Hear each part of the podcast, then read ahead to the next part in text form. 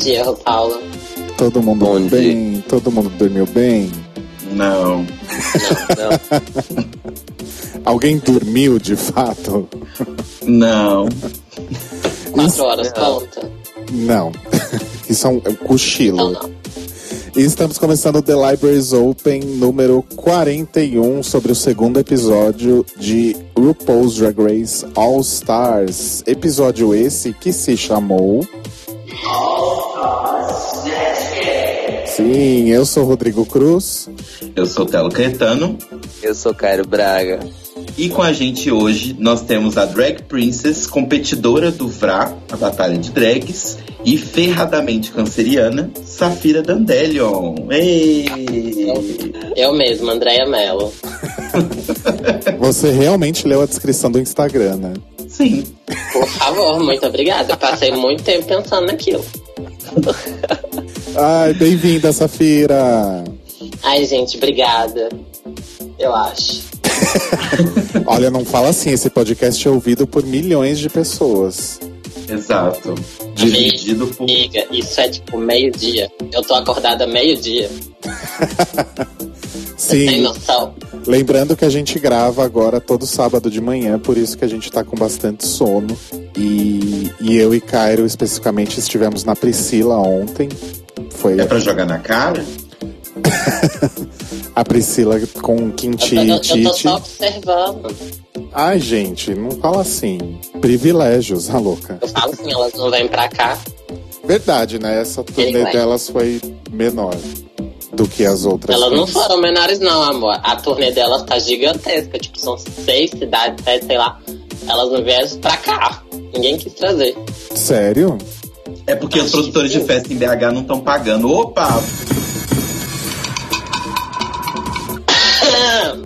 Hum. Na verdade, eu não vou reclamar muito, não, porque a S de Berry vem pra cá mês que vem, então tá tudo certo. Sim, aí. exatamente. Hum, choices.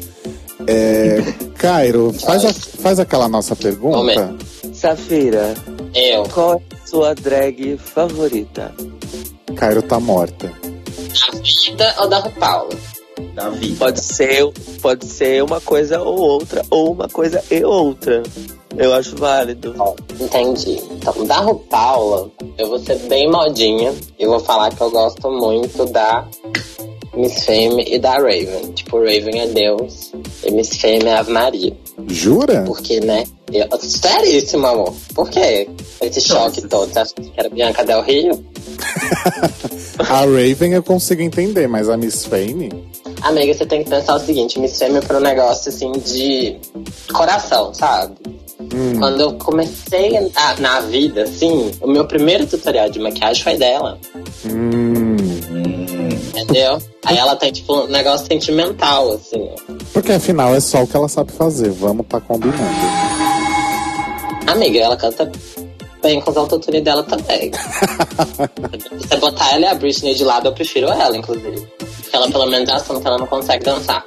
Opa! então, da vida, eu gosto muito da Alma Negro, porque ela faz algo que eu jamais vou conseguir fazer. E é isso aí, meu povo. Arrasou. Boas escolhas. Tirando a Miss Beijo pra Alma, inclusive, maravilhosa. É beijo Deus também, né? Porque ela é maravilhosa, gente. Tipo assim, eu pago muito pau pra Drake faz o que ela faz. Sim. Ela desmontada é muito engraçada, porque ela é tipo um boy fofo, de cabelo cacheado, assim, de boa. E aí você vai ver, tipo, a alma negrou é aquele negócio impacto, né? É muito legal. muito Né? legal. Eu só pago pau pra quem faz o que eu não faço, então. Eu gosto dessa lógica. Eu também. babado. Eu gosto dessa lógica, eu pago pau pra quem faz o que eu não faço. E eu não tenho. A, a minha personagem não tem é, força suficiente pra fazer uma, uma montação daquela, por exemplo. Entendeu? Aí eu pago pau pra ela. Agora eu vou pagar pau, por exemplo, uma outra que faz tipo, exatamente o que eu faço. E não faz tão bem, inclusive, mas é, mas é famosinha, não? exato. É, faz bastante Seja, sentido. sejamos justos. Então, antes da gente falar sobre o último episódio, o Telo vai ler aí os milhões de comentários que a gente recebeu sobre a, a nossa releitura da estreia do All Stars 2. Vamos lá.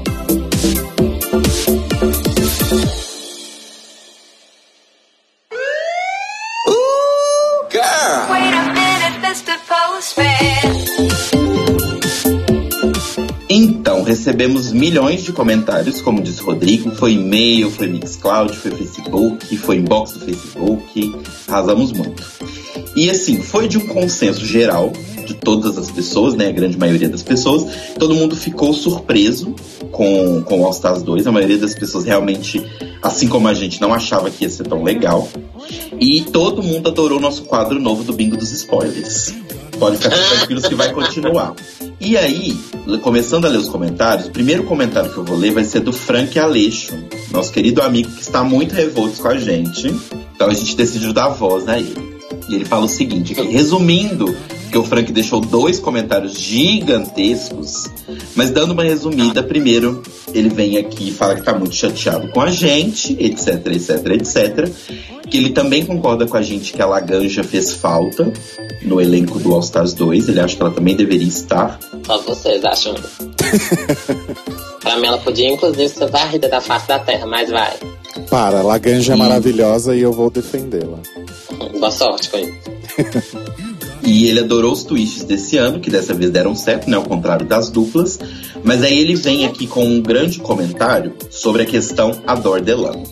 E aí eu vou ler essa parte na íntegra, porque é importante termos opiniões dos dois lados. Uh, talvez a Michelle tenha tratado a Adore como uma criança porque ela é extremamente infantil. Ela é aquela tirista que chega atrasada no Enem e culpa todo mundo, menos ela mesma.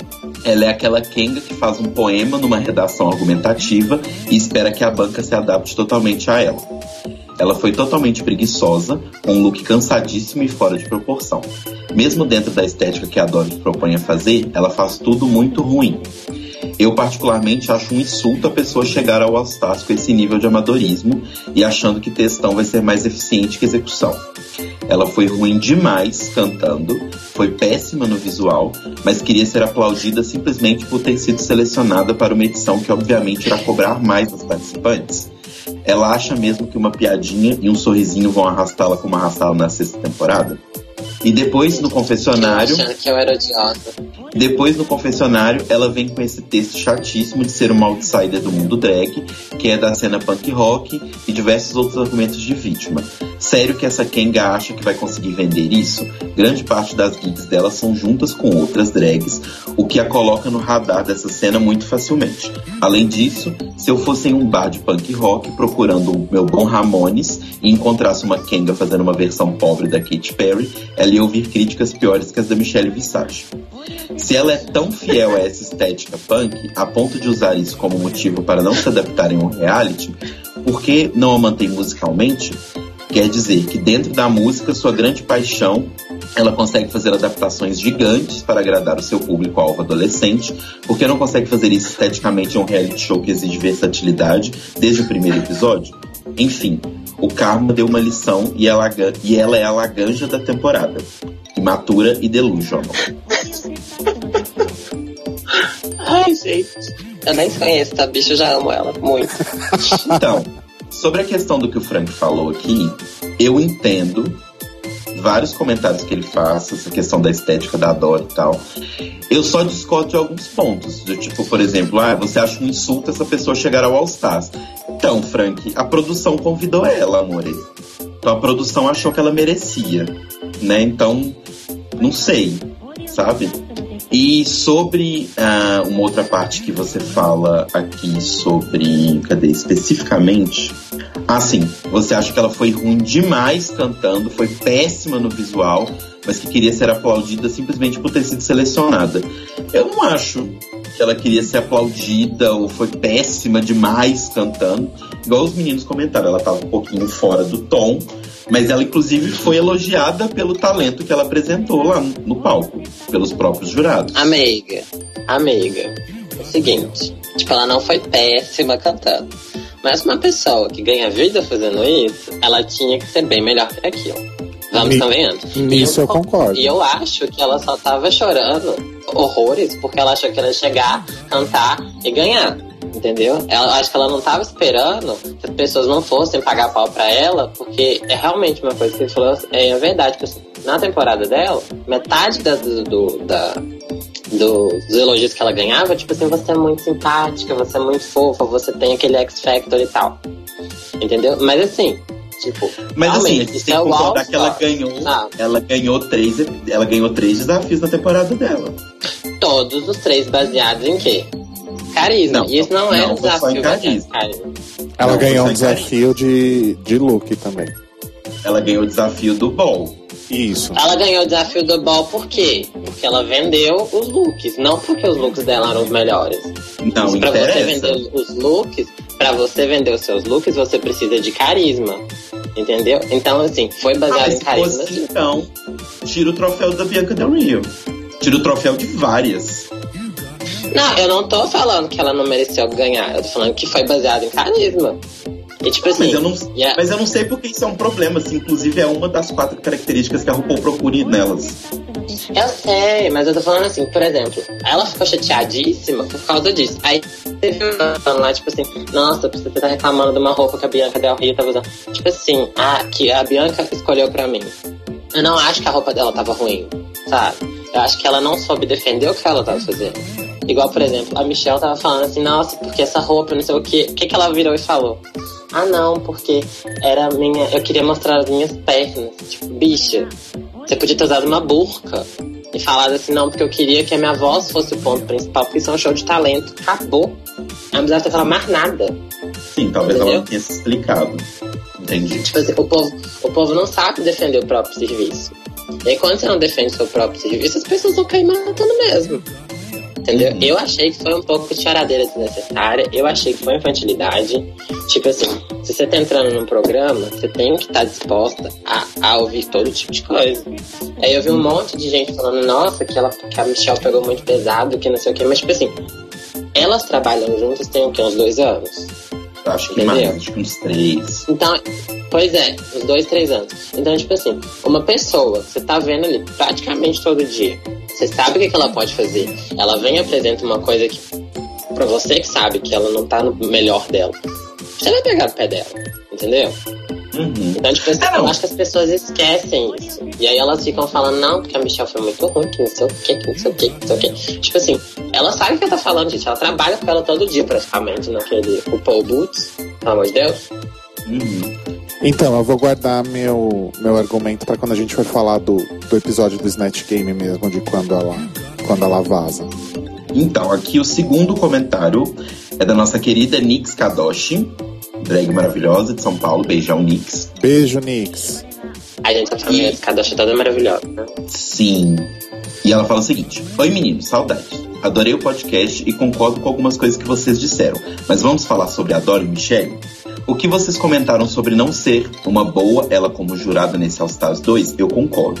Deveria ter sido outra pessoa no lugar dela, alguém que não esteja com as drags 24 horas por dia. Mas talvez colocaram ela ali por causa disso, para alfinetar os pontos fracos das participantes. Agora, sobre ela e a Dor, eu achei bem grosseiro o que a Michelle diz para a Dor. Achei rude a parte em que ela fala da roupa ser barata e estar grande. Tipo, foda-se, onde você comprou você é grande. É o estilo dela. Eu compro as minhas roupas na Pernambucanas e não estou nem aí pro que vão dizer. É o meu estilo é o meu estilo e eu usaria a roupa da Dor lindamente. Vendo a reação dela à crítica, eu devo concordar com o que a Raven Simonet disse. A Dor tem uma aura punk rock, estilo punk rock, mas acho que ela não sustenta muito isso. Ela tem as roupas, a maquiagem, os cabelos, mas não tem o principal, que é a atitude de uma pessoa punk rock. Eu, no lugar dela, ficaria frio com as críticas e no desafio seguinte iria bem punk rock, no estilo de roupa que ela usou no primeiro episódio, para afrontar a Michelle. Porque essa é uma atitude punk. Causar é um movimento de contracultura, quebrar a coisa do padrão, ser rebelde, e eu não vi isso na Dor. Parece que a Dor quer provar algo para Michelle e por isso ela se magoou tanto com a crítica. A Dor precisa melhorar o quanto antes a atitude dela se quer seguir essa linha. Então sustente a linha, né? Pelo menos com a persona Dor. E se for para melhorar algo no visual, que seja para refinar algo dentro do estilo dela e não mudar. Gosto muito dela e do estilo, e é um estilo que eu estou começando a seguir agora. Ah, e não sei, se- é, não sei para vocês, mas a make e a roupa da Tatiana no desafio estavam me lembrando muito a Raven. Deu até um bug quando ela entrou na passarela. Já estou esperando o próximo podcast. Será que vão ler meu comentário? Será? Será? Será? Será? Será Alexia, sim? Beijos. Alexa. E sim, você Confesso concordo completamente com ela. É, a questão eu acho que a Tá Liz conseguiu mostrar muito bem. Ela não tá no feeling do negócio. Tipo assim, ela tá prometendo uma coisa e não está entregando essa coisa que ela tá prometendo. Isso é uma coisa bem problemática, né? Ela fala tanto do punk rock, ela não tá entregando uma atitude punk rock ou efetivamente é, se comportando assim, ou né, pensando assim. Mas, assim como a gente comentou no outro episódio, várias pessoas comentaram também, a Michelle foi grossa. Isso é um fato. A- a- a- é, não há que se discutir, tipo, nesse ponto não é questão de ela se ela falou correto, se ela fez o trabalho dela, se ela né, foi demais. Mas assim, a gente tem que concordar que ela foi muito grossa na forma de falar. Mas, ok, é isso. E aqui o último comentário que eu vou ler completo é do nosso querido Felipe Raulino. Ai, amor. Ele... Ah lá, começou. e aí ele faz alguns comentários interessantes. Olá, meninos. Fiquei sumido por um tempo, sempre ouço podcast de vocês durante o trabalho e acabo me esquecendo de comentar, mas hoje eu me cobrei. Achei exagerado todo esse cast da quinta temporada. Tanta Queen boa podiam ter colocado no cast que ficou meio chato.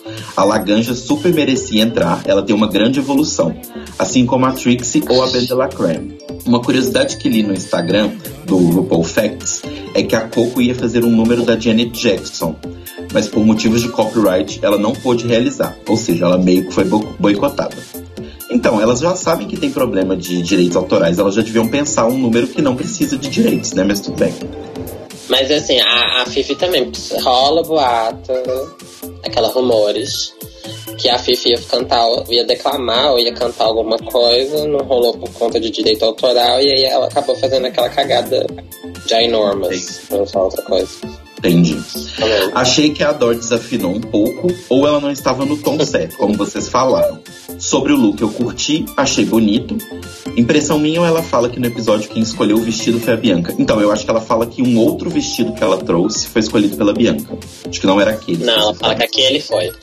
Aquele? É aquele. Ela fala assim: se você tá falando mal de uma coisa que a Bianca Del Rio escolheu pra mim, tipo, se a sua. E aí foi aquela hora que eu pensei: se a sua melhor desculpa é essa, amiga, melhor. Entendi. Achei a Michelle bem nojentinha, sempre com esses julgamentos sobre drags gordas, é bem chato. Sobre a música da Detox, que eu, eu e o Cairo comentamos que e gostamos muito, ela se chama Supersonic e ela foi lançada no iTunes e também está disponível no Spotify, gente, da Detox. Quem gostou da música tem lá para ouvir. Ahn, acho que a Fifi tá meio que se auto-sabotando. Ela acha que tudo que faz é impecável e isso só fode ela e coloca pra baixo. Odiei a apresentação dela, foi péssima. Gostei da eliminação, achei super justa e ainda estou de cara com a mensagem da RuPaul no final do episódio para a Coco. Fiquei curioso para saber do que se trata e como será isso. PS, em novembro desembarco em São Paulo para passar uma semana. Espero encontrar vocês. Olha Olha a só. outra já fazendo as pegação, gente. Arrasou, Felipe. Beijo e novembro é nós, hein? Aqui. Deus do céu. Ai, ai. Momento. Membro é nós. Não, Felipe, obrigado. É... Mal espero pra receber o seu abraço também. sim, meu bem, beijão. A gente, a gente se encontra em São Paulo. Na vida. A gente tamo aí. São Paulo é ótimo, eu acho. Bom, e aqui um beijo que eu quero mandar fazer alguns comentários sobre as outras pessoas que deixaram suas mensagens pra gente. Um beijo pro Lucas Fabiano, que ele sim estava empolgadíssimo com All Stars 2, ao contrário da gente, porque ele gostou muito do 1. Eita. Né? Um Gente, eu gostei do um também, para. Você gostou? Eu gostei. Hum, momentos. Não foi a melhor coisa da vida, gente, mas foi legal. Para. Um beijo pro Honey Scott Field, que agradece a gente pela disposição de gravar no sábado de manhã e também acha que a Michelle foi um pouco too much. Beijo pro Fúvio, que achou a Michelle much, e mas não concorda com você, Rô, que ela deveria sair do quadro de jurados, porque, pelo menos no All Stars, né? Porque ele fala que o All Stars é pra ser os melhores, então ela tem que estar lá. Beijo pro Guilherme Jaime, que acha que a Dor tem que explorar melhor o talento dela e o trabalho dela, deveria melhorar mesmo. Beijo pro Wagner Beethoven. Beijo pro Rafa Habib, que acha que o look da Dor realmente estava uma bosta, que não foi glam, não foi rocker, nem foi grunge.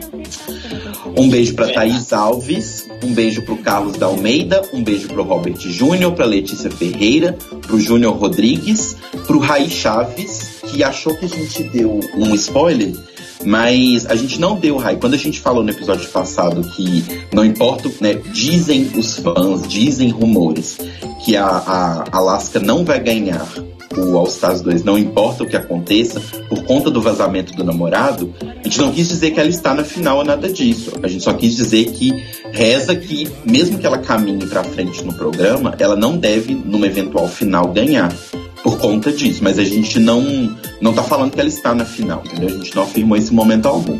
Isso, é só especulação dos fãs mesmo, não é. É, especulação dos fãs, a gente não tem como saber ainda. Isso, exatamente. Não é spoiler, não é algo que pode acontecer, é só uma mera especulação por enquanto. Um beijo pro Matheus Guimarães, um beijo pra Panzak. Pan, eu não vou tentar falar o seu nome, porque eu sempre erro, eu fico com vergonha. Zak Zevski. Zak Zevski. Zamolodikova. Zamolodikova. Pan Zamolodikova. E um beijão para o Ed, da QN, também amigo de Safira, que pediu um beijo aqui comigo no chat. Ai, um Edilene, maravilhosa. Edilane linda. Um beijo para todos vocês. Saudades, né? Muito obrigado pelos comentários, vocês são incríveis e amo vocês. E para você deixar um comentário também, assim como todo mundo foi lindo nessa edição, você pode entrar em contato nas nossas redes, que é o mixcloud.com barra The Libraries Open Podcast ou no facebook.com barra The Libraries Open Podcast, no e-mail The Libraries Open Podcast arroba gmail.com ou lá no A Coisa Toda, procure pela gente na seção Act Play. Arrasou. Se achar nos, nos, nos Grindr, Growler, Scruff, pode pedir também que eles mandam. Ai, gente, eu quero mandar um beijo para todo mundo que comentou. Foi acho que um episódio recorde de comentários. Sim, total. E uma coisa que me deixa feliz, que eu já falei uma vez, é que não só pessoas novas, né, que começaram a ouvir a gente há pouco tempo, mas também gente que ouve aí a gente desde o do comecinho, né, desde a famigerada Season 7. Então, o Robert Jr., o Felipe, a, a Thaís, a Letícia, então são pessoas que a gente sempre vê o rostinho lá no Mixcloud. Então é, é muito foda isso, ver que vocês acompanham Exato. a gente aí. Ontem, quando eu e o Caio estávamos na Priscila, eu tô falando ontem, mas ontem foi sexta-feira agora, tá, gente? Passada. A gente conheceu duas pessoas é, que eu não lembro o nome deles, infelizmente, não sei se o Cairo lembra. Porque. E eu nem tava bêbado, hein? É porque eu sou burro mesmo. Mas eles vieram falar com a gente, tipo, ah, você é o Cairo, né? Não sei o que e tal. Vieram falar comigo. E eu já tinha visto eles em outras Priscilas, assim, então é muito legal esse tipo de coisa. Me sinto famoso, me sinto Luciana Gimenez. Beijos. Ai, que lindo. Perguntaram de mim? Perguntaram, sim. Inclusive... Ok, o silêncio. eu tô falando. Não, eles perguntaram de você. Porque assim, eu, o Rodrigo demorou pra chegar, eles Como me acharam sempre? na fila do Meet and Greet. E aí eles falaram assim, ai, ai, o Rodrigo vai vir? Eu falei, vai, porque eu sei que ele comprou o ingresso. Ai, o Telo vai vir com ele, a gente quer conhecer o Telo também. Aí eu falei, então, nesse final de semana vocês deram azar que o Telo não está aqui. O Telo não Mas... está no Brasil nesse final de semana. É, mas eles falaram que compraram camisetas, inclusive. Olha, arrasou! Yeah. Ah, eu amo vocês. Apesar do meu namorado ser um grosso não lembrar o nome de vocês, amo vocês. Beijo. E manda fotos usando a camiseta. É pra eu colocar no meu portfólio. Você lembra, Caio, o nome deles? O que eu lembro é porque assim, eu sou péssima com o nome mesmo. Inclusive, eu, eu me apresento e apresento as pessoas entre si vezes seguidas, repetidas vezes. Sim. É, e, mas teve uma coisa que eles falaram que eu lembrei. Olha só como é a memória da pessoa. Eles falaram que eles estão juntos há 11 anos e que eles escutam a gente há muito tempo. Que lindos.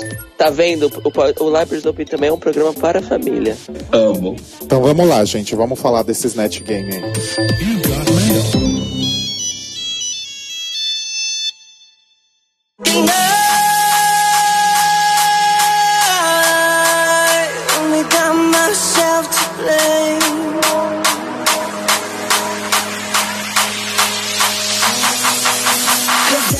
Gente, antes de falar especificamente sobre o Snatch Game, eu queria arrancar logo de uma vez esse band-aid enorme chamado Adore Delano. Vamos fazer uma breve retrospectiva do que aconteceu. No último episódio, vimos que a Dor Delano voltou ao workroom totalmente desolada, não é mesmo? E aí pulando um pouquinho, depois a gente volta para a parte do episódio que interessa. Mas quando a RuPaul começa o walkthrough, a edição colocou o walkthrough da, da Adore como primeiro, né, para criar todo o clima. E aí ela começa a conversar, fala que ia fazer a Jen Crouch e tal, e a RuPaul pergunta por que ela tá chorando. E aí ela fala que tá pensando em sair, porque ela não tá se sentindo muito bem com o que aconteceu, por causa das críticas. Aí ela vem de novo com essa história do estilo anos 90, que a Michelle não leva ela a sério, etc, etc, etc. E a RuPaul tenta convencer, é, convencer ela de ficar, né? Falando que isso talvez não seja suficiente para ela tomar essa decisão, que ela pode estar tá se sabotando e tomando uma decisão baseada em, em medo, né? Que falta autoconfiança aí. Ele pergunta se tem alguma coisa que possa fazer para ela ficar. Ela fala que não. Ele pede para que pelo menos ela converse com a Michelle. E aí na conversa com a Michelle ela fala que a Michelle foi grossa, que, que ela tomou pelo lado pessoal, que não foi nada é, construtivo, não ajudou ela em nada. A Michelle pede desculpa, fala que nunca ela pede desculpa para ninguém, nem para os filhos, etc, etc. Mas ela resolve ir embora de qualquer jeito e aí ela conta para as queens, tal. A Alaska fala várias vezes, inclusive para RuPaul, que ficou bastante decepcionada com a decisão. E é isso. E aí a Dor sai e acho que nem deve ter gravado nenhum tipo de segmento final nem nada. Só mostra ela saindo da workroom.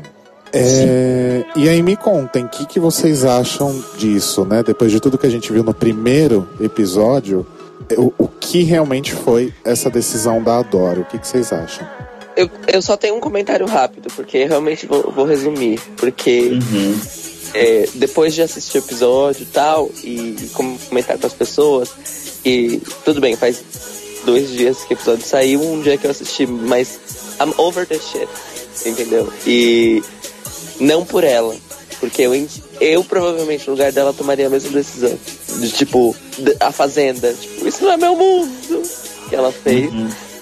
Mas sei lá, eu, a única coisa que me incomodou muito nesse rolê todo foi que eu achei que a, a, a Michelle falou assim: ah, eu tô pedindo desculpa, não peço desculpa nem pro meu filho. Mas foi aquela desculpa de de agência de publicidade ou marca que fala merda. Eu tô sendo obrigada a fazer isso? Uhum. E no final das contas tá sendo vazio. Porque foi. Porque a Michelle bateu o pé que, tipo, não foi pessoal e que ela não. E que ela pediu. Inclusive, ela, ela não pediu desculpas por ter sido grossa. Ela pediu desculpas se a Dora achou que ela estava sendo grossa. Então, tipo assim. É, tipo, tô... Desculpa se você se ofendeu com o que eu falei. Né? Exato. Eu tô pedindo desculpa, mas tô jogando a responsabilidade em cima de você do mesmo jeito. E deu para perceber que a Dora não estava engolindo o que a, a Michelle estava tava falando. Inclusive, eu acho que a Dora, no final das contas, é, tipo, resolveu sair mesmo. Porque essa conversa com a Michelle, tipo, não significou basicamente nada. Teve o tal do first da, da Dor, né?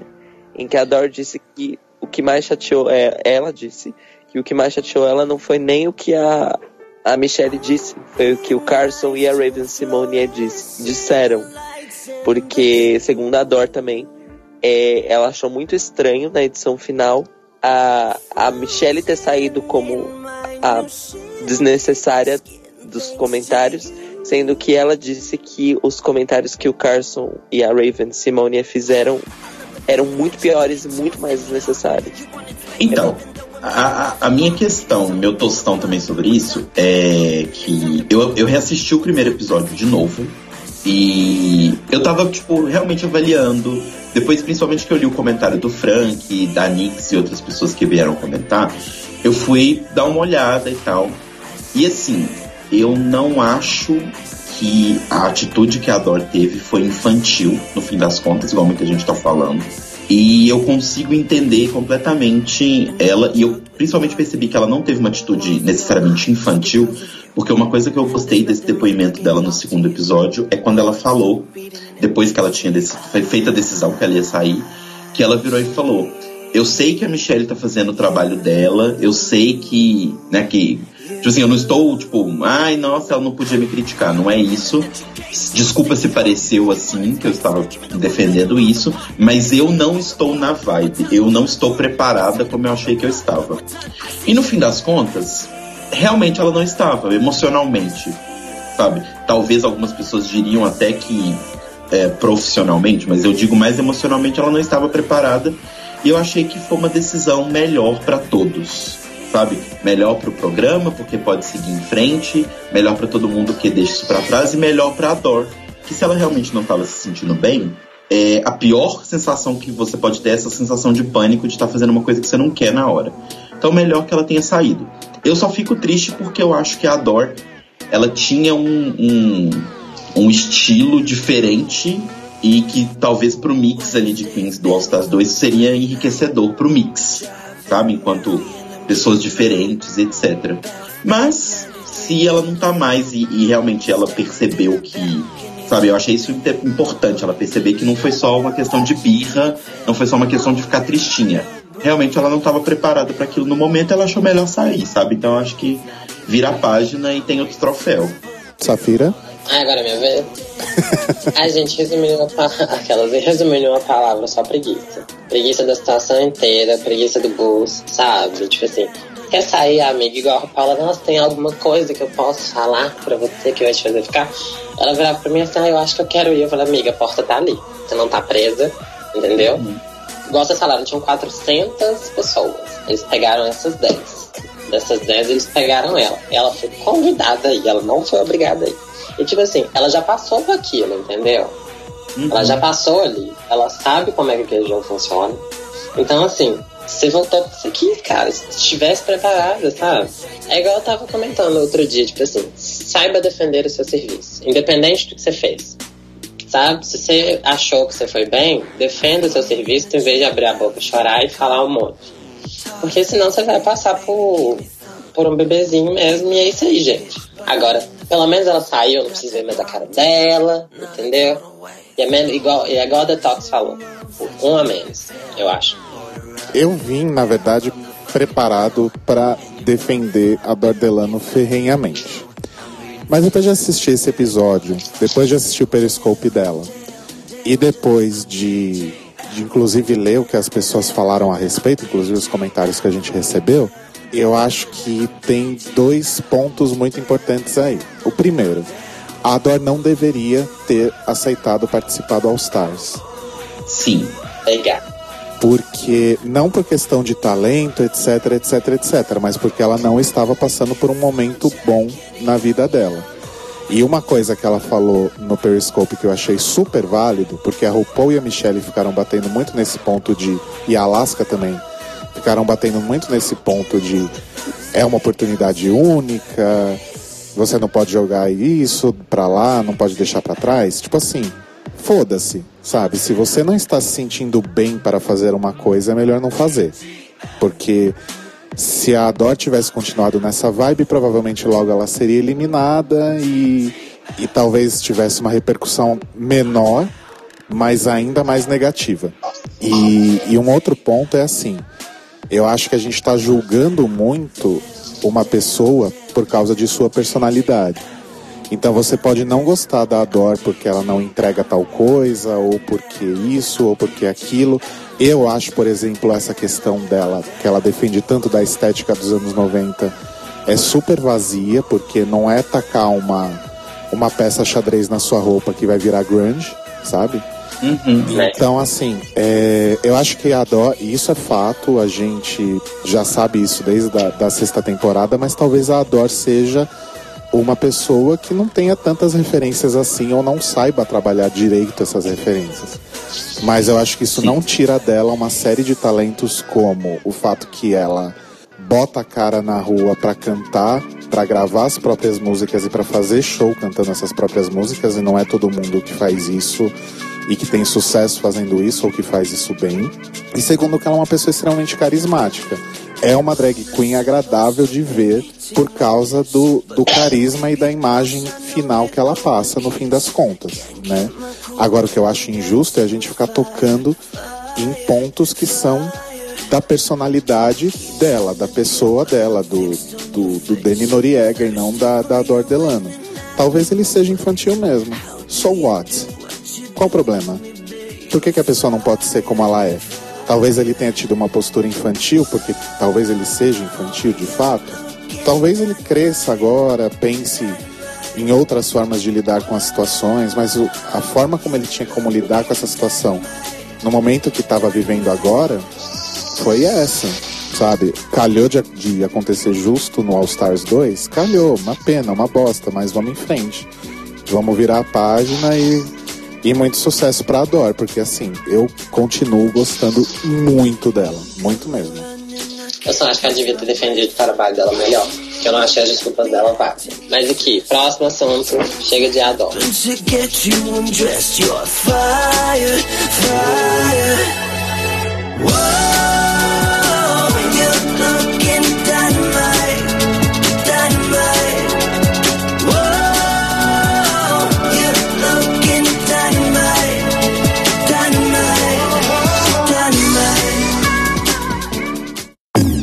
Category is Bring It to the Runway.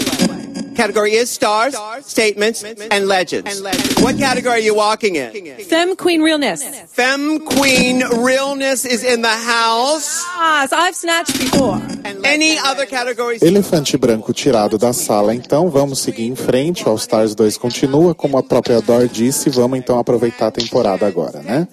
Amiga, desapega, vamos lá. Bom, como disse bem a, a Ginger Mind, então Natal chegou mais cedo esse ano e o Snatch Game foi no segundo episódio. Parênteses, se os dois desafios mais aguardados de todas as temporadas já aconteceram, né, que é o, o Reading Challenge e o, e o Snatch Game, vamos ver o que, que vai ter de interessante nos próximos episódios. Fecha parênteses. Antes da gente começar a falar então sobre o, Snatch Game, tem umas coisinhas aí que aconteceram no começo do episódio, fora a polêmica da Ador, que a gente precisa retomar. Por exemplo, como eu já tinha comentado no, no último episódio, provavelmente ia rolar aí a, a revelação de quem a Tati tinha escolhido no lip sync do primeiro episódio para eliminar, né? E isso já foi falado logo no comecinho que de fato ela tinha escolhido a Coco também, né? É, e acabou que nem foi uma pressão, né? A gente até achou que ia rolar uma pressão pra ela contar, mas ela falou de boa. Ah, isso aí mesmo. Não tinha muito que salvar daquela apresentação da Coco, né? Apesar de que eu acho que o que pecou ali mesmo foi só questão de figurino, porque eu acho que se ela não tivesse aquela saia gigantesca, porque muitas das coisas que ela fez foi tipo um movimento de perna e sumiu tudo dentro daquela roupa. Se eu não me engano, foi até o Todrick Hall que falou isso. Sim. Que ele perdeu ela dentro da roupa. Choices. A Tati falou que realmente é é uma questão de impressionar não só a, a RuPaul e os juízes, mas também de impressionar as, as participantes, né? E aí, quando vai mudar o, o bloco, eu descobri uma coisa que eu não sabia. A Fifi usa aquelas próteses no, no dente também, né? Ou foi Sim. impressão minha? Hoje. Eu achei que na verdade ela tinha já conseguido fazer uma, uma, uma cirurgia pra poder mexer nos dentes, mas pelo jeito não, ela ainda usa o, o flipper, né? Aquele Mas eu não acho que é flipper. Eu acho, sabe quando você fala tipo uma unha postiça? Acho que ele era tipo uma unha postiça de dente. E eu percebi o falta de carinho que ela tem com o negócio, porque ela cuspiu o negócio assim na mesa, tipo assim, nunca mais vou usar essa merda. Mas gente, quem tem dinheiro tem dinheiro, né, amigo? Né? É tipo eu com meu cílio. Tipo, eu tirei no maior carinho e cuidado, porque ele custou dois reais e vai ter que durar um ano. Eu sei como é. Quando eu perco um cílio, eu fico muito triste. Nossa, eu entro em pânico. Teve um dia que eu tive que comprar um correndo, pagar 10 reais no cílio, quase morri. Bom, e aí elas começam a falar sobre quem elas vão, vão fazer no Snatch Game, né? E, e começam então os, os walkthroughs. O walkthrough foi assim. Na verdade foi intercalado, né? Pedaços de drama da Dor walkthroughs. E inclusive algumas o walkthrough de algumas queens não foi mostrado no episódio. No episódio de todas as Como queens. sempre. Na verdade, foi basicamente a RuPaul perguntando os personagens, falando, ah, mas tem certeza que ela é engraçada, não sei o que, não sei o que lá. A única grande coisa dessa parte é que originalmente a Roxy Andrews ia fazer a Sofia Vergara. E aí temos um momento, que é um momento que ficou polêmico. Fifi tem a Alissa e fala, Alissa, eu acho que essa sua Joan Crawford é muito Alissa. E aí ela chega na Roxy e fala, Roxy, eu acho que melhor você não fazer a Sofia Vergara porque você não tá fazendo o sotaque direito. É, Fifi Traíra está de Fifi, volta? Fifi.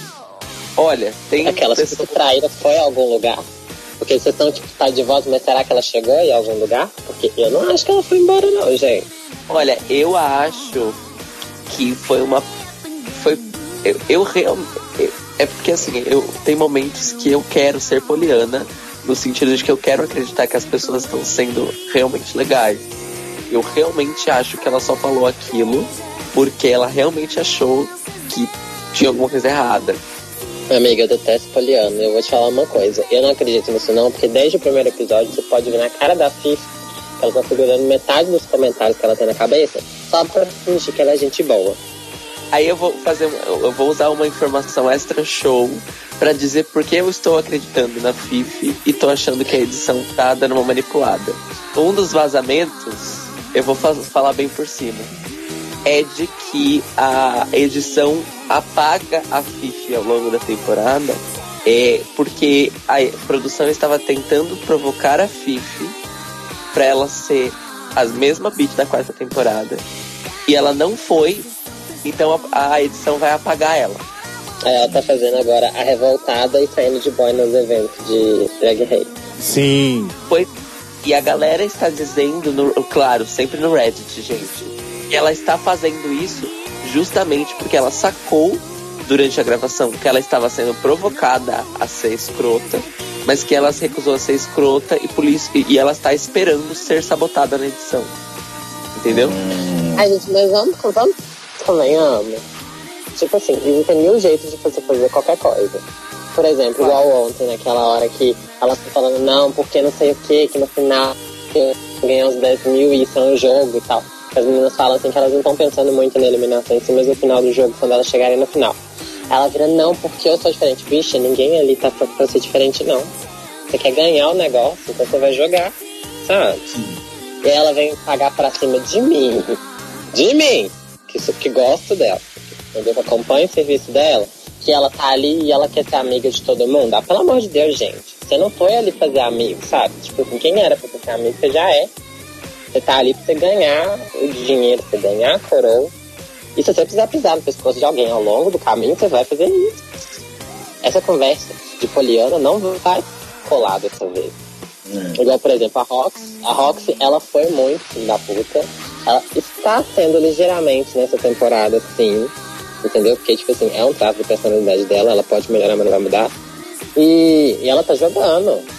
Você vê nos depoimentos dela, tipo assim, de boy, que ela tá jogando, tá jogando pesado, mas ela quer ganhar pelo esforço dela.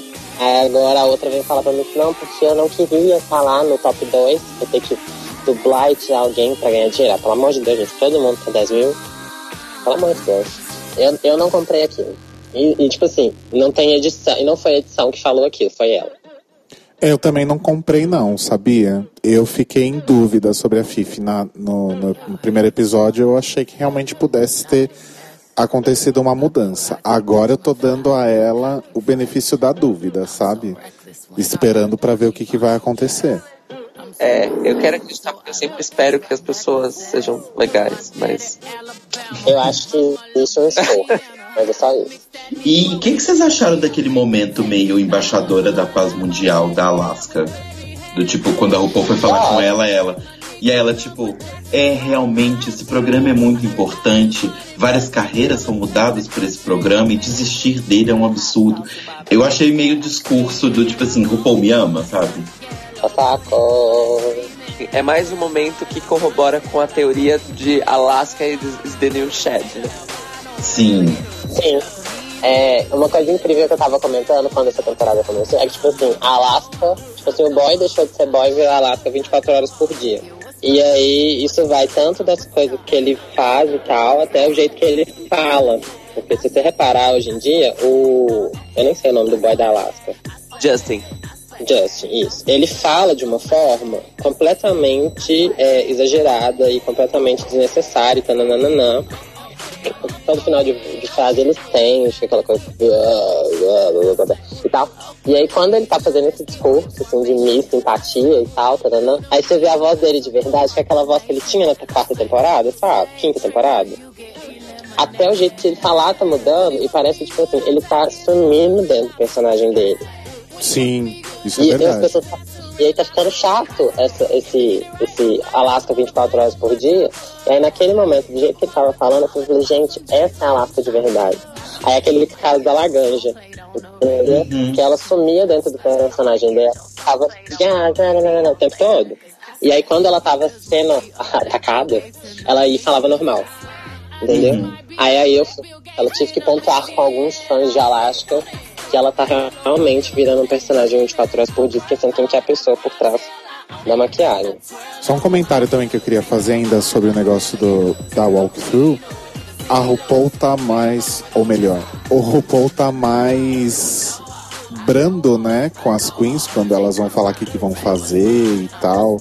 Não tem aquelas olhadinhas meio shade assim, do tipo, jura que você vai fazer isso? Uhum. Eu acho que é porque tem a dinâmica de ser All Stars também, né?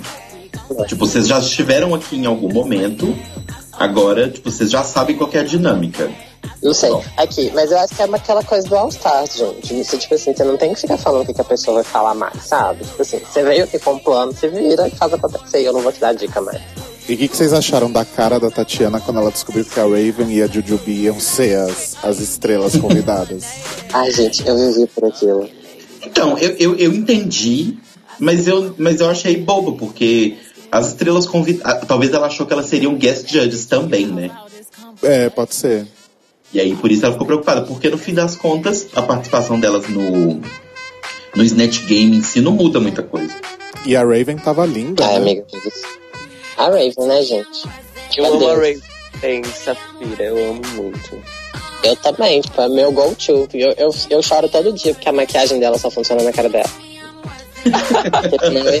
Senão- senão- mas é, gente, ca- a cara da Raven só funciona na cara da Raven. Se a cara da Raven funcionasse na minha cara, eu ia ser a Raven do Brooklyn. Você não tá entendendo? Mas, mas não, mas agora falando assim, ó, seguinte, sabe quando você tá trabalhando naquele lugar que não é tipo pica das galáxias? Vamos supor que você tá trabalhando na CIA. Aí todo mundo acha que você deu super certo na vida, que você fez faculdade, virou advogada, riquíssima e tal. How to Get Away with Murder. Aí chega aquelas suas duas amigas, amigas, entre aspas, da- do ensino médio e te vê e começa a fazer piadinha. Sei. Eu acho que foi a sensação que ela teve. Apesar de que a Raven e a Juju já tinham passado no All Stars, eu acho que foi tipo, sabe, meio vergonha alheia de eu estar aqui fazendo isso. Sim, Olha, é, é talvez. verdade. Pois é. É tipo, por exemplo, quem, quem desfazia da, da, da, do, da RuPaula nas temporadas 3 e 4. E depois se, é, desfazia das queens que estavam ali, inclusive, porque a gente vê que tem muito disso, né? É, o povo desfazendo de quem tava entrando naquilo em primeiras temporadas e depois mandando vídeo para se inscrever na oitava temporada, por exemplo. E o Rodrigo me atentou de uma coisa que eu não tinha percebido antes, que a Tatiana foi a única que ganhou o seu Snatch Game, né, da, da sua temporada. Sim, Marcelo, é isso mesmo. Ridículo. Nesse Snatch Game, Nossa, ai, ai. era pra ter sido gancho pro Rodrigo, mas ele não pegou. Eu não entendi, desculpa. Eu, eu tô que nem a Tatiana, eu não tô entendendo as bolas que estão jogando pra mim. A Tatiana não, né, amigo? Igual a Roxy, porque pelo amor de Deus. A gente, já, a gente já pode passar pro Net Game logo e começar a meter o pau desse povo, obrigada. Vamos, vamos lá. Aqui, eu vou começar falando uma coisa, não me julguem. Eu só conhecia Bjork e a Ariana Grande. Ok. Não tô te julgando, não. É, não te julgo não. É a segunda vez que alguém faz isso. E até agora eu não sei quem ela é. Quem? A Temi Faye. Ela é de Golden Girls, né? Não. Putz, eu não sei. Aquelas, eu também não sei. Eu acho que é um personagem de Golden Girls. Uma personagem que a Temi Brown fez é, no, no Geffen da- do primeiro All Stars. Sim, Sim. ó, ela é uma cantora, escritora, empresária, teleevangelista e celebridade da televisão norte-americana. Ela é Tele- tipo uma Ana Maria Braga que prega. Teleevangelista, eu já quero. Vou colocar no meu LinkedIn. Sou teleevangelista. Gente, Televangelista é o nome, é o nome que se dá nos Estados Unidos pros, literalmente, os pastores evangélicos que tem um programa na TV. Se tem uma coisa que a gente não tá em falta no Brasil, são televangelistas. R.R. Soares tá aí. Sabe? Gente, posso só fazer um, um comentário à parte, mas não tão à parte assim? Se você joga o nome dela no, no Google, tem um link que é How Televangelist Tammy Faye Baker Changed RuPaul's Life. Para os amiguinhos que não entendem inglês, é como a televangelista Tammy Faye Baker mudou a vida de RuPaul. Vamos deixar o link pra vocês. Só mais um detalhe, ela, ela tá morta já, tá? A maioria desses bom. Net Games já morreu tem tempo, né? Na verdade, não. Não, acho que tá São- viva a Bjork, a Caputo, a Nancy Grace. Ariana. Tem é, não, tem várias pessoas vivas. Ariana Ariana e e a- a Alaska. Não, É também tá vivo. Eu não faço ideia de quem que é a, a Tammy Faye. A Macy West também eu não faço ideia. E pra mim, tipo assim, como eu não conheço a Macy West, May West, né? Pra mim era só, tipo, Alaska sendo Alaska e falando um monte de nonsense que ela tem costume de falar mesmo. É, do lado dela tava a Tava Tava a Bjork, maravilhosa, né? Então, tinha a Teresa Caputo, achei interessante, porém, tava. Eu achei interessante as coisas dela, porque eu entendi que ela era tipo psi, tava com os mortos. Eu achei engraçado que ela tava fazendo hora com isso, da, a Fif, no caso. E eu, e a bancada de cima foi isso, tipo. Pelo que eu entendi, a Teresa Caputo é a Aparecida Liberato dele. Sim. Antes da gente passar pra bancada de baixo, eu quero fazer a pergunta que não quer calar. Cairo Braga. This is my moment. Fala. Cairo Braga. O que você achou da Bjork que a Kátia fez, Cairo Braga? Eu achei. Eu achei que foi ok. Não foi super maravilhoso. Porque assim, só esclarecendo, é, eu sou o, o fã residente da Tia Iglu aqui no, podcast. E um bom fã de Bjork é, sabe rir das boas paródias de Bjork, porque são muitas, não são poucas. Uhum. Principalmente nos anos 90, que foi o auge dela, tipo, no mainstream, assim. E que foi realmente a época que ela tinha uma persona mais, tipo, Louca. menina estranha, menina estranha alegre, né? Porque é assim que ela é interpretada nos Estados Unidos até hoje. Quer dizer, a mulher inventa instrumentos musicais, faz um dos discos pop mais complexos dos Ah lá, últimos pronto. 20 anos, e Começou. eles ainda enxergam ela como se fosse uma menina estranha da Islândia. Começou. Mas até. é, Mas calma que eu vou chegar nisso daqui a pouco. A Kátia, ela, o que ela fez? Ela basicamente imitou a Winona Ryder fazendo a Bjork no SNL. Foi isso que ela fez. E eu sei do que eu tô falando. Tem muita gente que faria, que fez a Bjork melhor do que a Kátia. Eu não achei que ela foi tão boa assim. A maquiagem tava incrível porque normalmente quando as pessoas fazem é, caracterização de Bjork, elas também miram nos anos 90. E ela pegou o visual mais recente do Volta, aquela maquiagem super colorida, e a roupa tava muito bonita também. Eu preciso deixar isso claro. A roupa que a Kat escolheu pra ser a Bjork tava muito bonita. Porém, ela imitou a Winona Ryder imitando a Bjork e colocou um tempero de Katia. Porque tinham respostas dela que estavam psicóticas demais pra ser uma paródia da Bjork, vamos dizer assim, on point. Eu gostei do look, mas eu não acho que é um look tão icônico. Eu acho que se ela fizesse a Bjork Cisne, por exemplo, talvez Uhum. tivesse um impacto mais, mais adequado. Mas ela fizesse a Bjork Cisne, ela ia estar pegando literalmente a referência mais óbvia de Bjork e que, sei lá, é 10 entre 11 entre 10 pessoas que tentam fazer alguma referência qualquer a Bjork, não precisa nem ser paródia, falar do vestido de cisne. 8 entre 10 pessoas iam achar que ela tava imitando as branquelas não a Bjork. Beijos. Também tem esse risco. Mas é, eu, eu quero só, só para encerrar esse assunto também. Hoje estamos, até- estamos saindo aqui para fechar negócio apenas. Eu vou, como o Rodrigo disse que não gosta de, de cronologia, então eu vou subverter. Quando tava nas críticas dos jurados, um tal Carson Kressley, que eu estou ficando por aqui com ele, inclusive, é, ele disse pra Kátia o seguinte, ai, porque quando eu penso em Bjork, eu penso numa, num bebê islandês que tomou LSD. E você me mostrou isso, foi incrível. Eu quis estrangular, a bicha. Amiga, mas tipo assim, eu antes de começar a ver Bjork tinha a mesma ideia. Então, Não é culpa sua. é- é- é- E não é culpa sua.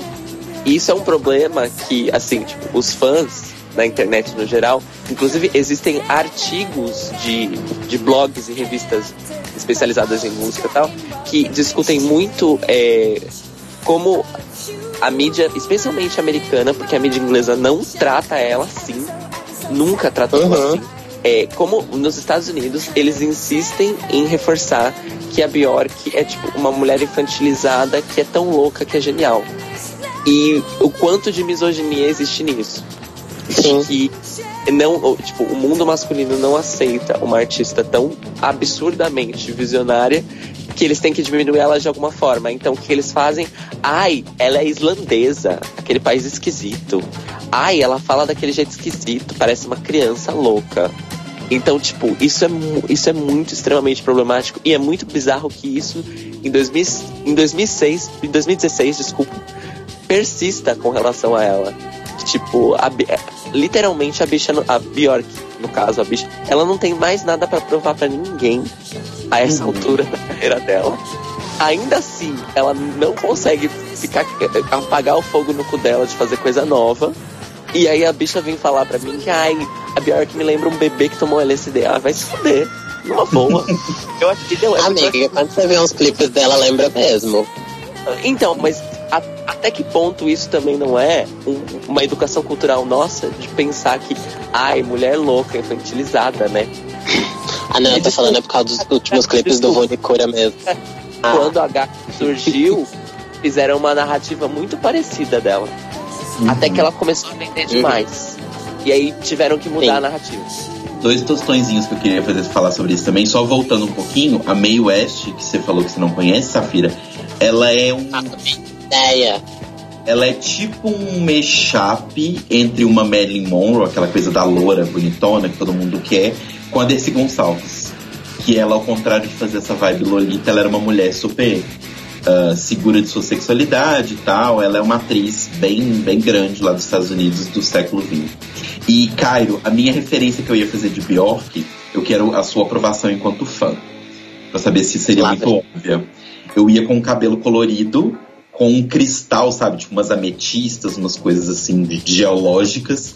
E eu ia ficar, tipo, na hora que a RuPaul começasse a falar, eu ia ficar "Shhh", pedindo silêncio enquanto eu fa- faço carinho nos cristais. Então, essa seria uma.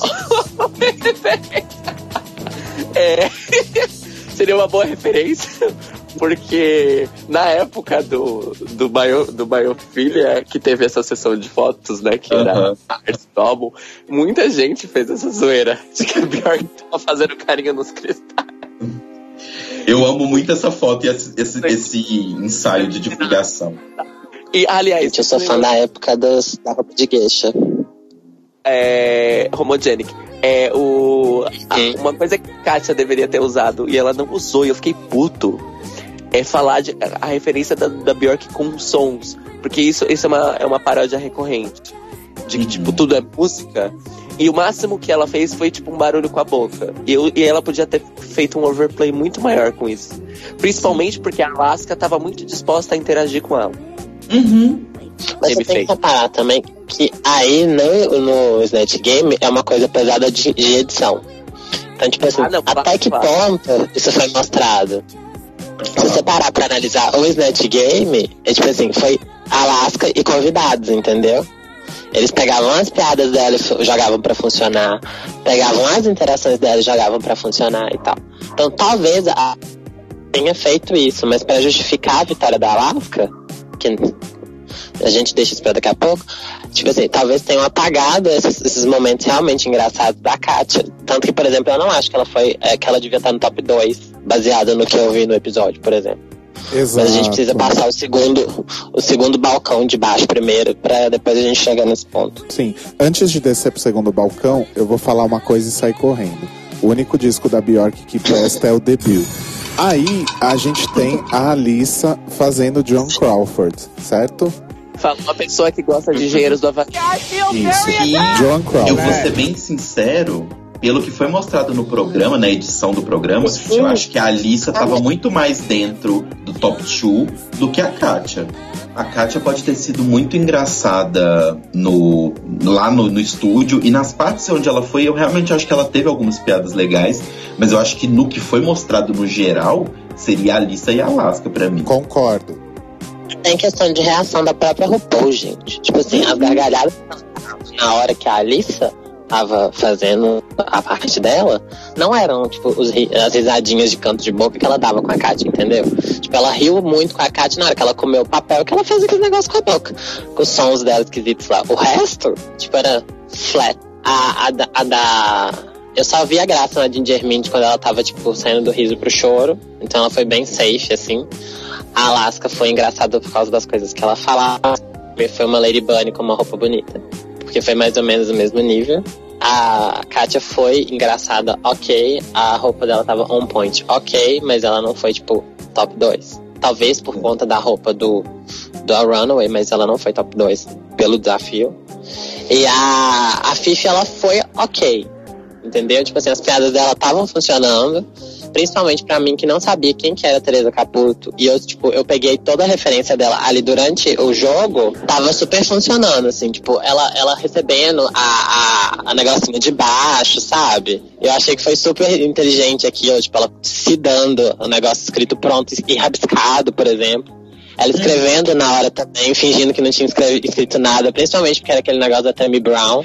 Então, assim, as piadas dela foram inteligentíssimas, eu achei. Não foram incríveis, mas foram muito inteligentes. E ela se saiu muito bem e se redimiu por aquela Lady Gaga desastrosa. Tanto que ela foi high, né? Exato. E aí a gente tem a Detox fazendo Nancy Grace, que eu achei assim. Achei safe também. Va- É Nancy Grace. É, pois é, tem isso. Nancy Grace é uma advogada, é uma apresentadora de TV também americana, que ela é uma advogada de vara familiar. É como se fosse um programa da Cristina Rocha, só que a diferença é que ela tem é, conhecimento jurídico pra falar o que, que as pessoas devem fazer. E não simplesmente falar do cu. É, na verdade, pra mim, a, a, a, a Detox tava fazendo, tipo, o personagem que a Katia fez a- com, no, com flashes de notícia, sabe? Porque, tipo assim, a, a, a personagem da Katia na sétima temporada parecia muito mais uma vendedora, uma, ou, tipo assim, planejando finanças, entendeu? E a personagem da Detox tava parecendo muito mais uma, tipo assim, âncora de jornal que acabou de receber uma notícia de última hora, por exemplo. Interrompemos a nossa programação, entendeu? Eu tenho uma explicação pra isso. Diga. É, atualmente, atualmente, a Nancy Grace tá no ar é, nos Estados Unidos com um programa jornalístico mesmo, em que ela faz, é, ela faz perspectiva, ela dá perspectiva jurídica a fatos importantes, principalmente da política norte-americana. Inclusive, é, esse programa jornalístico dela entrou tanto na cultura pop de lá que tem séries de ficção que mostram trechos, inclusive ela grava. Mr. Robot essa semana, por exemplo, teve um insert da Nancy Grace comentando uma notícia do universo da série, entendeu? E, e, na verdade ela já teve vários programas. Ela tá na TV dos Estados Unidos acho que quase 20 anos já. Entendi. Mas eu achei que a Detox não tava muito comprometida, assim, porque, tipo, quando ela acabava de, de falar alguma coisa e, e ia mudar pra outra participante, por exemplo, ela olhava pra baixo, sabe esse tipo de coisa? Fugindo, né? É, então. Ela eu tava rindo. Tipo, ela, ela interagiu com a Alissa, aí a Alissa foi tão engraçada que ela começou a rir. Ela jogou uma piada pra, Aria, pra Tatiana, a Tatiana não conseguiu pegar, ela começou a rir da cara da Tatiana, tipo assim. Aliás, a Tatiana riu porque não soube responder uma piada. Sim, ela ficou completamente perdida, né? Olha, eu não entendi aquele negócio do, do Donut. Tem alguma coisa com a Ariana Grande e Donuts? Tem, menina, ela lambeu um donut numa padaria, entendeu? E no mesmo dia ela falou assim que achar que detestava americanos por causa dessa coisa de comida gorda. E aí depois ela teve que fazer testão, teve que fazer vídeo Ah. pedindo desculpa e tal, não sei o que, então não e tal. Então, tipo assim, foi. E aí, se você reparar, tipo assim, ela lambe o donut, a Paula fala do donut e ela fala que ama os americanos, entendeu? Ah, agora fez Exatamente, sentido. como se fosse pedindo desculpas e tal. Mas isso foi tipo vídeo de câmera de segurança e tal. Ah, agora fez super sentido. Inclusive, a única piada boa da Tatiana que a RuPaul falou, mas o que tem de legal na América? Ai, as pessoas, as coisas, pronomes, Substantivos. Substantivos, Exato. desculpa. Eu achei interessante aquela coisa dela eh, cantar sem cantar também. Eu achei que não funcionou, mas eu achei que foi inteligente pensar naquilo. Eu É, foi gostei também. inteligente do tipo, eu fiz um agudo tão alto que ninguém ouviu, só os cachorros. Sim, tanto É. que ela viu da última vez que eu fiz isso, meu cachorro morreu. Eu achei super inteligente, porque a gente tem aquela história também da Mariah que consegue essas notas. Falar que tipo, só quem ouve são os golfinhos, entendeu? Então, tipo, eu achei muito inteligente. Não foi engraçado, foi inteligente. Só que aí, justamente nessa hora, a, a Detox joga aí. Ah, e o que, que você fez com o corpo? E ela se caga toda, né? Ela não É. consegue manter. Não peguei essa referência, gente, desculpa. Porque a Detox, ela tava fazendo essa personagem da Nancy Grace, que ela é tipo uma advogada de TV. Então, tipo assim, o que, que você fez com o corpo? Sabe? Do, tipo assim, que o corpo é a prova do crime, etc, etc, entendeu? Isso eu entendi. Eu não entendi o que, que ela devia ter respondido. Não sei, ela devia ter tentado continuar a piada. Por exemplo, já que tinha essa coisa dos americanos, ela vai falar assim, tipo, não, eu não fiz nada, isso não tá sendo gravado, né? Eu amo os americanos, por exemplo, sabe? Ela podia ter usado esse amo os americanos como uma vírgula. Tipo, ela fazia piada, fazia piada, fazia piada, depois virava. Não, gente, é mentira, amo os americanos. Sabe uma que seria boa? Tipo, onde você colocou o corpo? Ela falou, ela podia ter falado, in America, because I love America. Exato, uma coisa assim, sabe? Vocês estão muito inteligentes, vocês já podem participar do Snatch Game, já, viu? Eu achei que ela tinha que ter pegado alguma música. De... Não que eu seja fã da Ariana Grande, mas apesar de que eu ouço duas, três músicas dela, mas eu fiquei assim, gente, que música dela que encaixar como resposta? E eu fiquei, tipo, 15 minutos pensando nisso, eu não consegui pensar em nada. É. Entendeu? É, é- foi por isso que eu falei, tipo, eu não entendi onde que essa piada devia ter pousado, por, por conta disso mesmo. Ela podia talvez ter usado piada sobre a questão do rabo de cavalo, que é uma coisa que é sempre muito característico da Ariana Grande. Sim, mas, né? Por fim, então, a gente tem a Roxy, que caiu no conto do vigário da Fifi, que resolve trocar a Sofia Vergara e faz a Alaska, e falha miseravelmente, né? Nossa, vergonha alheia. A pausa dramática. Ela falhou miseravelmente na best dela. Entendeu? Tanto que eles colocam a Ginger Mind lá falando, bicha, até eu sei a letra que a Alaska tem uma música que fala This is my hair, I don't wear wigs. Então, tipo assim, não é como se você tivesse simplesmente falhado. Você falhou numa coisa que você supostamente devia saber, porque você convive com esse ser humano. Só que a Ginger errou a letra também, né? Porque a, a, a, a Ginger fala, gente, até eu sei que a letra é This is not a wig, this is my hair. Tá mais, mais do que a Roxy. Pelo amor de Deus. Entendeu? Eu E, amei, tipo assim, eu amei isso, porque ela quis corrigir e ela cagou a letra mais ainda. Achei ótimo. sim. Aí, primeiro, concordo com a Fifi que tava difícil ver a Sofia Vergara ali. Concordo. Entendeu? Realmente, bem mais ou menos. Entendeu? Fazer personagem latino em Net Game é sempre arriscado, porque americano só liga pro próprio umbigo, então, tipo assim, eles nunca vão saber quem que é o latino, quem que é o coisa. Se você não fizer personagem americano, você tá fudida mesmo. Beijos. Mas eu achei que ela devia ter feito outra coisa. Ela devia ter feito Jennifer Lopes, sabe? Ela devia ter feito, sei lá, Cia. Ela podia ter feito Cia. Gente, Cia, Cia é fácil de fazer. Assim, Entendeu? ia ser sensacional. A gente, ainda mais a gente que é brasileira, a gente sabe do cativeiro da Beyoncé. Ia ser tão maravilhoso. Tem noção? Sim. Entendeu? É. Então, tipo, tinha 3 mil coisas pra ela fazer. Ela podia ter feito o que ela quiser. Ela vai fazer lá. Acho que pelo fato da Alaska ter muitas catchphrases, ela achou que ia ser fácil. Mas não tá adianta nada você pegar as catchphrases. Você não sabe as catchphrases. Não, então, justamente, mas acho que ela pensou do tipo assim, que pessoa é fácil de ser reconhecível. Porque eu acho que o que pegou muito foi aquele awkward moment quando a RuPaul foi perguntar pra ela. E ela falou, ah, é uma latina. Eu adoro o programa da Ellen. E a RuPaul ficou olhando pra ela com cara tipo assim, gata, eu não faço a mínima ideia de quem você tá falando. Ela é a Mas Sofia é- Vergara. Aí a RuPaul, tipo assim, ah, tá. Eu acho que o que ela deve ter pensado na cabeça dela é a, a representação tá fraca, tipo, visualmente. Então eu não tô fazendo um personagem reconhecível. Mas, mas isso volta naquele negócio que eu te falei, o estereótipo. Para americano, qualquer mulher latina é qualquer mulher latina. Se você pegar a Eva Longoria, Sofia Vergara, ou a Shakira e colocar tudo na mesma sala, eles acham que é a mesma pessoa. Entendeu? Então, tipo assim, você podia ter, ela podia ter continuado É. coisa. Vocês acham que a Roxy merece um crédito, pelo menos pela cara de pau de fazer uma pessoa que tava na mesma bancada que ela? Não. Não? Ah, Não. acho que não. Não, porque o que que acontece? É aquele negócio que você pega. Vamos, você quer pegar um exemplo ótimo disso que eu acabei de falar, que você podia ter feito qualquer coisa? Ter- é, segunda temporada, terceira, que teve a Jessica Sim, fazendo eu ia, eu ia falar disso, exatamente. Aquilo ali foi uma coisa que ela fez o que ela quis, saiu completamente do personagem, usou apenas o nome e se deu bem. Porque foi muito maravilhoso, apesar de a Sonic ter ficado incomodadíssima falando que não tinha nada a ver com o original. Mas ela foi, tipo, over the top, ela foi super engraçada e funcionou. Entendeu? E ela, podia- ela sabia, tipo, as catchphrases certas, sabe? A, a, a, a Roxy não sabia e ela não tem desculpa, porque, tipo, é o Lasca Fox, cara. Você tem que saber, sabe?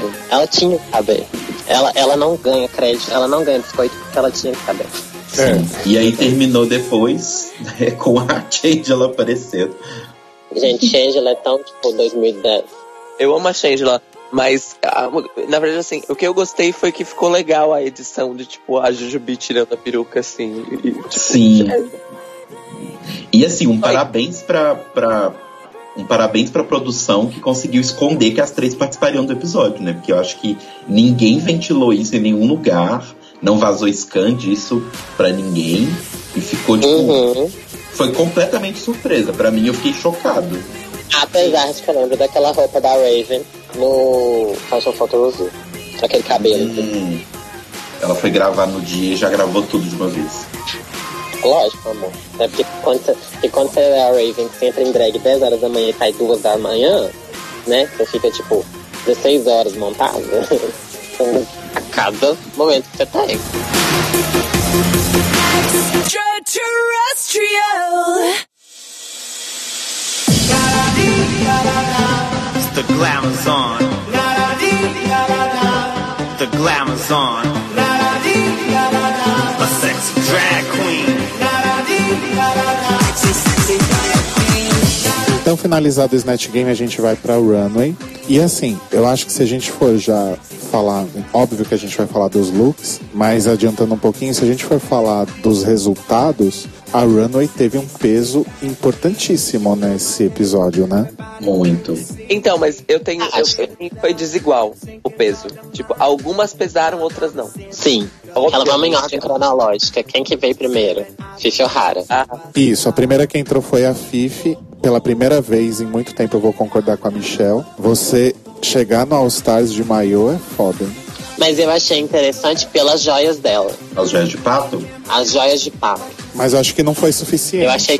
Não, não foi. Definitivamente não foi, porque é o mesmo caso do episódio passado com o, o poncho da Ador. Tipo, é uma coisa muito básica para um programa daquele. Tipo assim, do que se espera daquele programa. Só que, tipo assim, as joias de pato, a roupa de banho, sabe? Ficou uma coisa meio assim, é minha fantasia da piscina. Entendeu? Temática, né? Foi temática, eu achei que foi interessante por ter sido temático. Foi safe, mas foi temático. e eu, eu também concordo com a Michelle de que a maquiagem da Fifi tava bem estranha nessa runway. Tava. saudade da tem- quarta temporada, né? Parece que ela tinha pegado todo aquele bronzeamento que ela não passou em todos esses anos e colocado de um dia só. Mas pode ser pelo motivo de, tipo, roupa de banho, bronzeamento. É, então, Pode. mas é, eu até entendo que ela quis fazer uma cara de tipo. Cara de quem tava na piscina. Porque o, Uhum. o, o cloro deixa a nossa pele com uma cor diferente, de verdade. Independente da cor da sua pele. Eu acho que realmente não, não. A história, essa parte da história não foi contada pelo look só, entendeu? Sim. Mas isso volta naquilo que eu tinha falado sobre defender o seu serviço, né? Porque durante a, a passarela, ela realmente justifica falando que o look dela era simples, porque ela queria que as joias aparecessem, que eram as joias de pato. Entendeu? E é aquilo que eu te falo, saiba defender o seu serviço. Ela tinha um porquê da roupa dela ser simples. Que o corpo dela tava no lugar e tava bacana, tá? ela tava com um corpo incrível, entendeu? Me deu vontade de usar padding só por causa daquele, daquele, corpo dela. E as joias estavam muito interessantes. Até o cabelo de Katy Perry em 2010 2012, assim, tava funcionando naquela roupa. E o que, que vocês acharam da Roxy? Blend. Na verdade, assim, eu achei lindo porque eu amo essas, esses vestidões de látex lindo, porque eu acho super é, Madame Satã. Se você for no Madame Satã aqui em São Paulo, você vai ver a- a- as bichas e, e as Amapô usando coisas daquele tipo e eu gosto bastante. Mas eu confesso que o que salvou o look foi o jeito que ela desfilou Uhum. e aquele cabelo. Porque aquele Sim. cabelo não é esperado com aquele vestido. É, eu não, eu- não é que eu não acho, não é que eu achei o vestido feio, igual você tá falando, ele é bem bonito mesmo. Eu só achei ele bem. Sei. ah, é, bem blend, assim, sabe? Tipo, não destaca. É, é uma coisa que vem na sua cabeça quando você pensa, hum, roupa de látex. Uhum. Posso? Aqui, só uma coisa. Roupa da Roxy me lembrou o quê? Kenneth Davenport. Desafio do couro e renda. Verdade. E só um cabelo diferente. Inclusive, eu acho que a Kennedy devia ter usado aquele cabelo da Roxy naquele desafio, porque aquele cabelo chupado dela ficou muito feio. Saudades, Kennedy. Aí veio a Alissa, de amarelo com beijos, que eu adorei. Com aquela capa preta. Eu, que eu achei sinceramente, completamente desnecessária aquela capa. Ah, eu achei bacaninha pelo, pelo review, assim, mas eu acho que depois de ver o look, que beleza, não era assim, nossa, meu Deus, melhor look do universo, mas o look era legal e a John Crawford pra mim estava bem melhor, eu achei bem justo ela tá só safe. Também achei. é. Inclusive, que tinha que ter sido ela e a. Pela meio West. Não pelo look Esse- da lá. Nesse momento eu acho que confirmou ainda mais pra mim que ela deveria ter ganhado. Nossa, Eu, o que me incomodou naquela, naquilo foi ela ficar carregando aquela capa. Eu teria feito o review, jogado a capa pro lado e ido embora. Mas É. sabe o que teria feito também? Quer dizer, na verdade, assim, o review. Quando o review acontece, quando elas estão paradas no começo da, da passarela, dependendo do review, claro, não- isso não é uma regra geral, mas nesse eu senti que ela tinha que ter andado pelo menos até ali na frente com a capa. E na hora que ela fosse dar uma girada, ela girasse a capa e, e jogasse a capa. Porque eu acho que também isso é uma coisa alissa de se fazer, entende? Nossa, O que a total. Ginger Mint fez quando ela entrou, né? Tirar aquela compreira gigante e ficou com aquele, na, na, na voltinha e ficou de maiô. Exato. apertado. Eu acho que é funcionado muito mais assim do que ela só chegar, parar, jogar a capa. E aí vamos pra Kátia, então, né? Sim, vocês Aí- gostaram? Muito, Eu amei. muito. É, eu, primeiro porque a referência é maravilhosa, né? Da Esther Williams, que são aqueles filmes mudos da década de não sei quando. Uhum. Enfim, 30. a- aqueles lá, vocês sabem. E o que eu acho legal é que a Kátia tá, tá imprimindo uma marca nova que são acessórios, acessórios bizarros que complementam o look e, e deixam o look com aquela pegada a Kátia de ser, né? No da, do primeiro episódio foi o, o scrunch, né? O, o, o coisinho de cabelo. E nesse foi o, o prendedor de nariz. Nos anos 90, minhas amigas chamavam aquilo de Xuxinha. Xuxinha, é isso aí. Eu não, Xuxinha. eu não tava lembrando o nome. É Xuxinha e agora o prendedor de nariz. O prendedor de nariz e aquela capa, aquela toca também, gente. Porque vamos e comemos. Aquela toca dela tava, tipo, muito maravilhosa e combinando mega com os detalhes do peito. As cores desse look. Nossa, assim, É, a as é cores eu achei lindas. E é exatamente por isso que eu achei que foi, tipo, o melhor de tudo, porque ela tava completamente fora do que a gente tava esperando. Você esperava qualquer coisa, você espera qualquer coisa de um look de latex, menos cores vibrantes. Você espera um look escuro, né? E ela trouxe um look bem vermelho, cinza, sei lá. Você espera qualquer coisa, menos aquilo. Foi Sim. aí que eu acho que ela foi feliz. E o jeito que ela desfilou foi maravilhoso. Até porque não tinha outro jeito de desfilar naquela roupa, né, amiga? Vamos convenhamos. E eu adorei ela falando que ela tava completamente molhada de suor por dentro daquilo. E sabe o que que eu lembrei quando ela entrou andando daquele jeito? É, eu vou fazer um- uma referência muito fora da curva aqui, mas bear with me. É, no segundo Matrix, a Mônica Bellucci usa um vestido de látex ridiculamente desconfortável na cena que ela tá no- da- é, jantando com o Merovinjo e depois vai no banheiro conversar com o Neo. E aí, na, na época eu era muito fã e eu comprei várias revistas pôster de Matrix e tinha uma entrevista com a Monica Bellucci dizendo que ela literalmente passou um dia inteiro antes de filmar aquelas cenas aprendendo a andar no vestido. Porque o vestido era ridiculamente desconfortável. E na entrevista ela falou assim: Eu já usei corsetes mais confortáveis do que aquilo. Nossa, gente. Pois é, e eu não duvido não, tá? E quando. Eu não duvido também. E quando a Kátia entrou com aquele vestido andando daquele jeito, eu falei, mano, é isso. Mas ela usou bem, os bracinhos, inclusive. Ai, foi muito Sim, lindo. foi, foi completo, sabe? Tipo assim, não dá ela o direito de ter ficado no top 2, mas foi completo. E a Tati, eu não sei o que, que vocês acham, mas vocês entendem mais disso do que eu. Mas eu acho que proporcionalmente não ficou legal. Eu achei que ela ficou muito cabeçuda. É porque o tipo de roupa é diferente do que a gente está acostumado a ver ela nas últimas coisas, não deixou ela, porque ela é super alta, né? Só que deu uma diminuída na altura dela e acrescentou aquela cabeçona. Porque, tipo, a roupa é- não era uma, uma peça inteiriça, né? Tipo, não era um maiô ou um vestido longo. Acabou que ela eram vários pedaços de pano. Então, quando você põe vários pedaços de pano com pele entre eles, você corta a altura da pessoa na metade. E aí, se você diminui a altura visualmente, uma peruca que você põe mais cheia, parece que você é um anão cabeçudo, né? Mas eu achei que ficou bom pra ela. O problema todo, no, caso, foi o seguinte: ela tava muito básica. Eu lembrei do comentário de Chad Michaels falando Bar Queen, porque ela tava bem Bar Queen, assim, tipo, ah, sou residente desse lugar mesmo, tipo, tá todo mundo acostumado já comigo, eu vou com a roupa mais simples. Eu não achei que tava simples, eu achei que tava safe. Entendeu? Uhum. Por exemplo, uma coisa que eu achei que tava simples foi a roupa da Alice. Era tipo um vestido. Ponto. Tava funcionando pra Alice, mas era tipo um vestido. É, e eu também acho que na questão do tema da Runway, é, assim como a Roxy foi por um- uma escolha de look óbvia, a Tatiana também foi pra outra. Foi. É, a diferença é que o vestido dela era cortado em pedaços, não era uma peça única, né?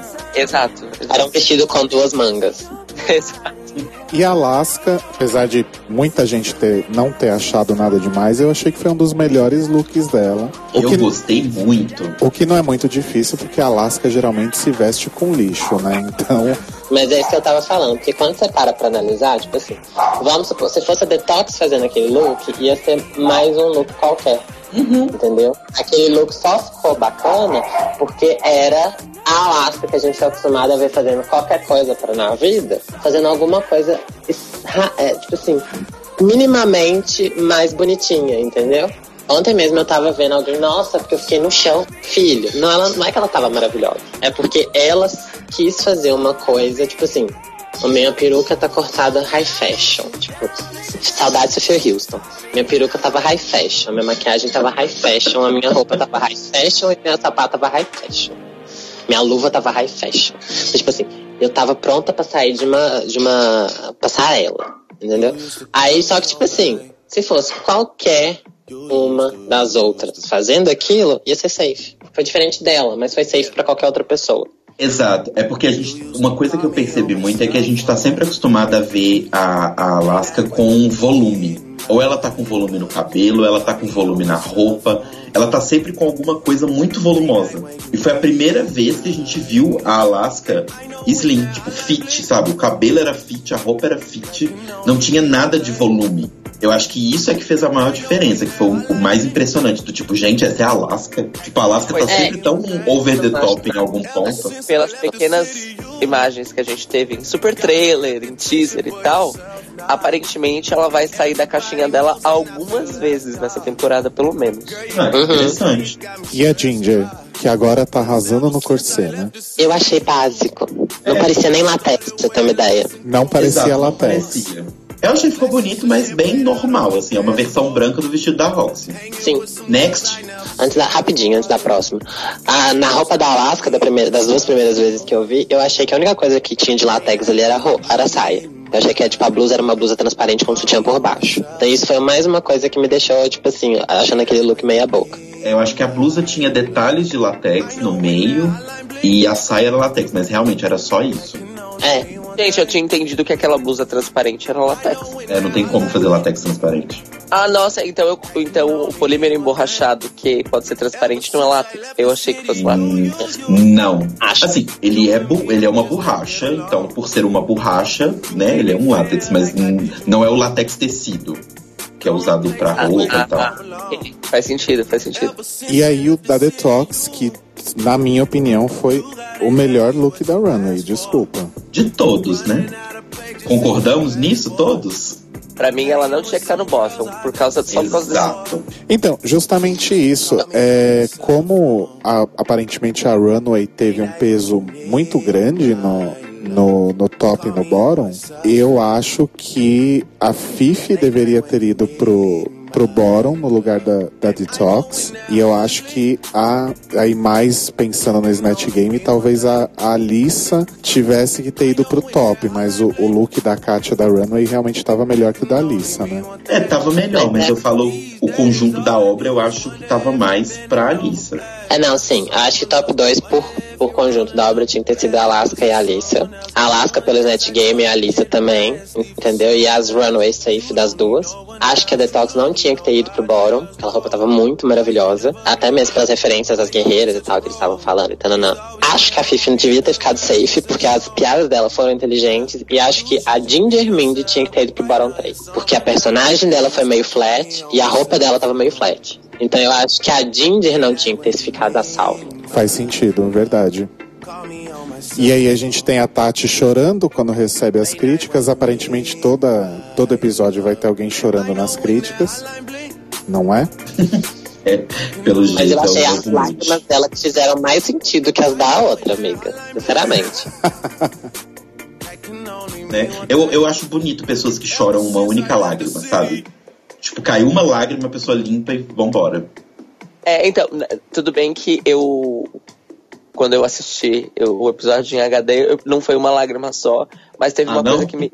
Não, não foi. Rica. Mas teve uma que me deu raiva. Essas bichas usam umas maquiagens que eu não sei, né? Tipo, a lágrima caía no rosto dela, parecia que o rosto dela era impermeável, gente. Chama laque, amiga. É maravilhoso. Fixador, né? Mas, mas foi. Não, amiga, laque de cabelo. Ah, então, eu já usei laque de Laque de cabelo pra, cabelo. pra, pra, fechar, pra fechar make, mas. Eu não, eu não lembro. Não, não, não, funcionou. Mas eu não lembro se foi. Se, se foi a Malona uma vez que me falou que era mais seguro às vezes por questões da pele mesmo, tá? Não por questões da própria maquiagem. Usar o fixador de maquiagem, que é fixador de maquiagem, porque ela já viu gente, tipo, ficando com a cara empolada de passar laque. Mas eu acho que isso é uma questão de alergia também, é bem caso a caso. E como eu já tinha usado que e não tinha acontecido nada de ruim. Mas eu fiquei com medo, já pensou, gente. Maravilhosa. E assim, linda. Aí tá com o laque na cara, saiu de casa com a cara toda empolada, inchada. Eu sei que tem um ano e meio que eu tô usando e, ó, é S2, tá? Ah, não, mas eu conheço várias drags que só usam laque mesmo. Aquela não faça isso em casa, crianças. e se fizerem, não falem que foi que a ideia. De- dependendo do picu, você já faz o 360 do laque, né? Na real. Exato. Ó, E aí nas deliberações, falando rapidinho, basicamente a, teve aquelas conversas no sofá, dessa vez as duas quiseram conversar. A Alaska ficou fazendo aquela coisa de ai, não vai ter favoritismo, pode ficar tranquila, Rolasca Talks não existe mais, etc. E a Kátia aproveitou pra exercitar sua autoconfiança, né? Que ela falou que ela nunca teve tanto poder na vida dela. Foi maravilhoso. Sim, muito boa. E a Kátia mostrando que o mais forte dela realmente é o humor, né? Tipo, quando a Tatiana chegou pra sentar com ela, ela, por que você acha que você deve ser a próxima America's Next Top Model? E a Tatiana até dá um. Ela, tipo, deu tipo um, um, um curto-circuito, assim, ela, tipo, oi? Tipo, demorou pra entender, tá? E sabe sabe que eu fofo da Caixa ter feito a piada? Porque a Caixa já tinha percebido que a Tatiana tava mal. Uhum. Ela meio que fez pra tipo, ah, vamos descontrair. É, isso é o forte da Kátia, né? Ela realmente tem esse talento de fazer o humor certo na hora certa.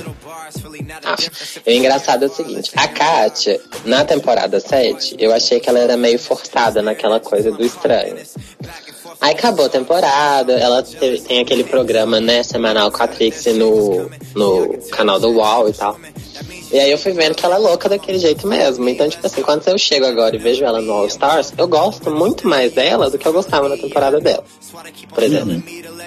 Entendeu? Então, tipo assim, agora eu vejo ela falando aquelas coisas, ela falando, ela, tipo, no meio do nada, assim, ela vira e fala. É, porque eu vim aqui só mostrar que eu virei um monstro. é, eu vou eliminar mais forte e tal. Tipo assim, com aquela voz dela de pessoa louca, ela rindo da cara da Alissa com a máscara, por exemplo. Hoje em dia eu compro aquilo, eu entendo que aquilo é ela. Antigamente eu achava que era forçação de barra. Aí eu vou eliminar mais forte. Sério? Não. Eu eliminaria. Inclusive. E aí, falando em falcianes, a gente tem a, a Roxy falando: Não, gata, vai lá, eu sei que você vai fazer a escolha certa. Arrasa nesse lip sync. E a Alaska olhando com uma cara de: What? Tipo, ganha. Ganha esse lip sync. Flashback do primeiro episódio, porque a Coco falou a mesma coisa pra Alice, olha onde que acabou. Pois é. A Coco não pra Roxy, né? Sim, É, mas do- por outro lado, Roxy disse especificamente pra Alaska: se em algum episódio eu for uma bosta, send me home. E hoje o que, que ela fez? Quer dizer, nesse episódio o que, que ela fez? Protegeu. Foi uma bosta. Não, a Roxy foi uma bosta. Sim, e a Alaska protegeu. Mas a Roxy também deu aquela pedida básica. Mas aí que tá, eu acho que foi injusto, foi- na minha opinião, foi errada a eliminação da Tati. Não porque a Tati não tenha ido mal, porque ela realmente foi mal. Mas a minha questão é, a Roxy cagou nos dois pontos e a Alaska tinha sido bem específica quando ela estava fazendo o discurso de prefeita dela na primeira, no primeiro episódio sobre a única forma justa é se a gente eliminar Thor no desafio. E Sim, desculpa, mas, a, mas a, a Roxy foi bem pior que a Tatiana. mas é aquela coisa do vamos e convenhamos, né? Vamos começar pelo início, que a, a Alaska não tinha nem que ter ganhado aquele lip sync. Ah, antes da gente ir pro, pro lip sync, tem um fato inédito em. Se a gente somar o All Stars, os dois All Stars, algo inédito em 10 temporadas de Drag Race, que é uma Queen trocando de roupa pra fazer o lip sync. Então, você tá errado. Tô? Tá. No All Stars 1, a Mimiam First troca de roupa pro lip sync. Ah, é? Troca. Ela troca, Gente, ela faz um review. Não, mas é que tá. No Untucked, mostra ela indo atrás de uma cadeira enquanto elas estão conversando. Ela tira a roupa que ela tá e bota aquele vestido por baixo. Ela não estava com aquele vestido. Mas ela não chega com outro vestido de, é, na passarela, amiga. Ela chega com a roupa da Runway e faz o review no meio. Sim, o que eu quero dizer é, ela literalmente só colocou aquele vestido porque ela sacou que ela ia dublar.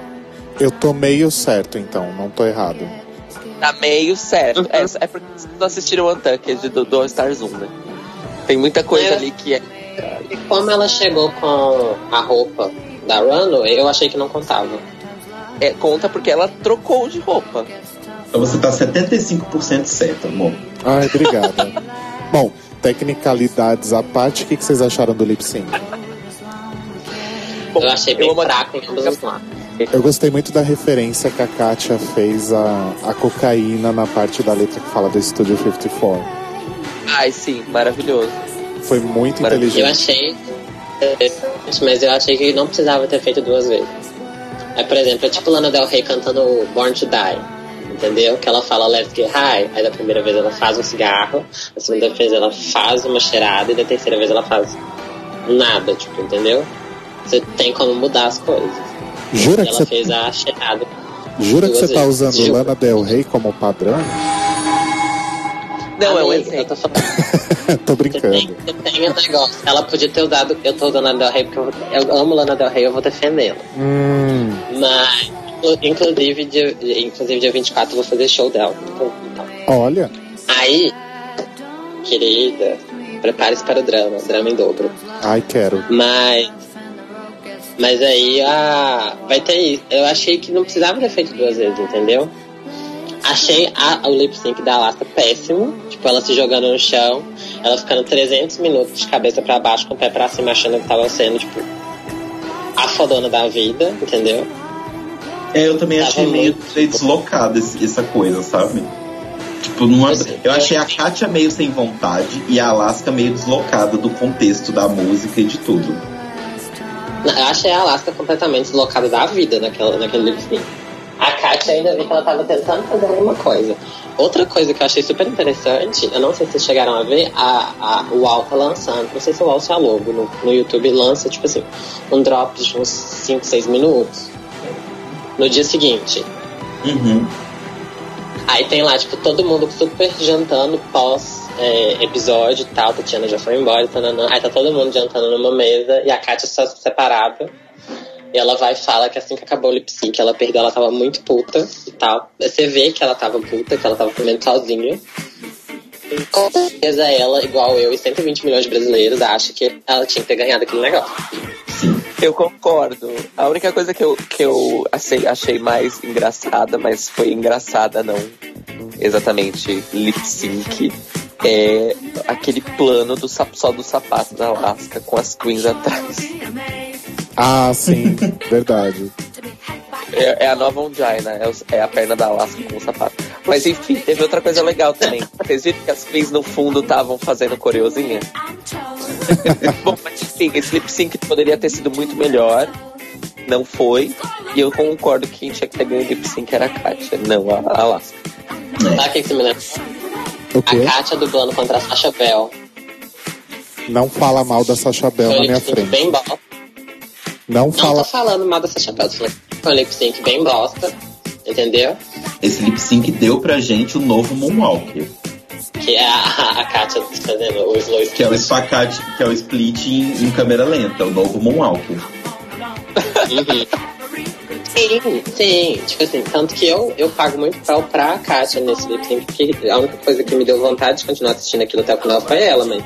Inclusive, eles photoshoparam ela pra fora, da mesma forma que fizeram com a Princess contra a Dita Reeds. Não sei se vocês lembram, mas tipo assim, você só via a Dita, você não via a Princess. Nesse foi a mesma coisa, você não via a Kátia, você só via a Alaska. Eles estão tentando enfiar a goela abaixo, mesmo. Pesado. Polêmica. Ah, agora eu tô pensando aqui, essa Sasha Bell podia estar no All Stars, né? Não. Não, Não, ela vai estar no No Stars, que é aquele outro programa. Ah, que Greedy. Vamos fazer o É. bingo? Não, mas calma. Ah, é, a gente não falou quem ganha, quem perde. Ai, que, que, que burra. Tá, pera. E aí, então, é... Alaska acaba escolhendo Tatiana pra eliminação, certo? Provando mais uma vez pela uma falciane que Alaska Tox tá aí forte como sempre esteve. Apesar de todo o drama do primeiro episódio.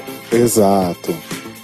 E aí tem novamente a mensagem da RuPaul, enquanto a Tatiana faz seu discurso de eliminação na workroom, falando que ela vai ter a chance de se vingar. Isso quer dizer que a ideia de Telo Caetano está se confirmando aí, olha só. Não é verdade?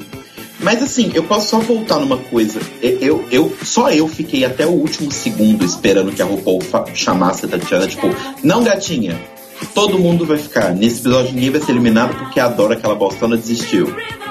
Não. Só eu achei que isso ia acontecer? Eu confesso que quando a, a RuPaul apareceu no telão, eu por um momento eu esperei que ela fosse falar isso. Eu Mas achei que ia como eu- acontecer no palco, tipo assim. Não, vi que a mensagem era igual, tipo, Tatiana Girl. Uhum. Aí eu, ah, ah, ok. É porque eu achei que seria no palco. Tipo assim, a RuPaul ia fazer toda a cena. Tipo, ela ia obrigar a Alaska a falar quem ela ia eliminar. E na hora que a pessoa estivesse pegando o batom, ela ia falar, então, como uma de vocês desistiu, não está mais aqui entre nós, abriu uma vaga, então você continua. Só pra dar treta, sabe? o que Do eu tipo assim, achei que ia ah, fulana, você me escolheu, né, sua filha da putinha? Ai, teria sido legal também, confesso. Na verdade, o que que acontece? Eu já sabia, é, tipo assim, eu e o Brasil inteiro, a gente já sabia que a Dora ia desistir, né? Tipo, era uma das polêmicas que o povo tava achando que era mentira, não, que tinha esse spoiler. Bingo dos spoilers. Antes. O bingo dos. É, exatamente. Aí, tipo assim, é, já existia essa conversa. E eu achei, sinceramente, que a Dora ia passar pelo episódio, ia chegar no final, entendeu? Sabe uma coisa meio Willam? Uhum. que ela foi eliminada na hora que era pra uma das duas ter sido eliminada, ela foi expulsa. Eu achei que a Dora ia chegar até ali e falar, tipo assim, gente, beijo, obrigado, não quero mais, até a próxima. E aí, nesse rolê, pós Tatiana ter sido eliminada por alguém, eles iam virar e falar, tipo, não, você vai ficar então porque ela tá indo embora. Que foi o que aconteceu com a Fifi e a Shera na temporada 4. Então, assim, E eu fiquei esperando também essa coisa da Tatiana ficar, dar o bafão de, tipo, jogar na cara da outra que ela era falsa mesmo, mentirosa e tal. E eu fiquei esperando. Eu ainda tô esperando isso, na verdade, entendeu? Eu tô esperando uma coisa meio Nation Lopes, assim, sabe? Próximo episódio, chega a Tatiana com a, a, a, a, RuPaul, a RuPaulazinha dela na mão de um back pitch, entendeu? Bitches, E esse trem- Exatamente. E eu tô já começando a ficar cansado, cansado desse, desse negócio da RuPaul no final do, do episódio, sinceramente. Tipo assim, com a Coco foi interessante, era a primeira vez e tal. Mas com a Tatiana já foi mais assim, sério, de novo. Mas sabe o que, que eu acho que vai acontecer? Eu tava até conversando com a Edilane antes de começarmos a gravar esse programa. Sobre a minha ideia, né? Que eu, que eu falei da minha teoria no episódio passado. Que uma das poucas coisas da sétima temporada que as pessoas gostaram e elogiaram da sétima temporada foi aquela coisa de que não é a RuPaul ou não é a, Michelle e o Santino que escolhem quem vai voltar, quem vai ter uma segunda oportunidade. É, a ideia é que voltam todas e aí rola um tipo de prova com todas elas para decidir quem vai ficar. Então a que, a que fica, fica por merecimento, vamos colocar assim, né? Então eu acho que o fato de estar mostrando para todas e o fato de nessa temporada a gente ter 10 queens, né, que dá um número par certinho, eu acho que é bem provável que seja isso. Vão ser cinco eliminadas que vão receber essa mensagem, e aí no sexto episódio devem voltar cinco para uma delas ficar por merecimento.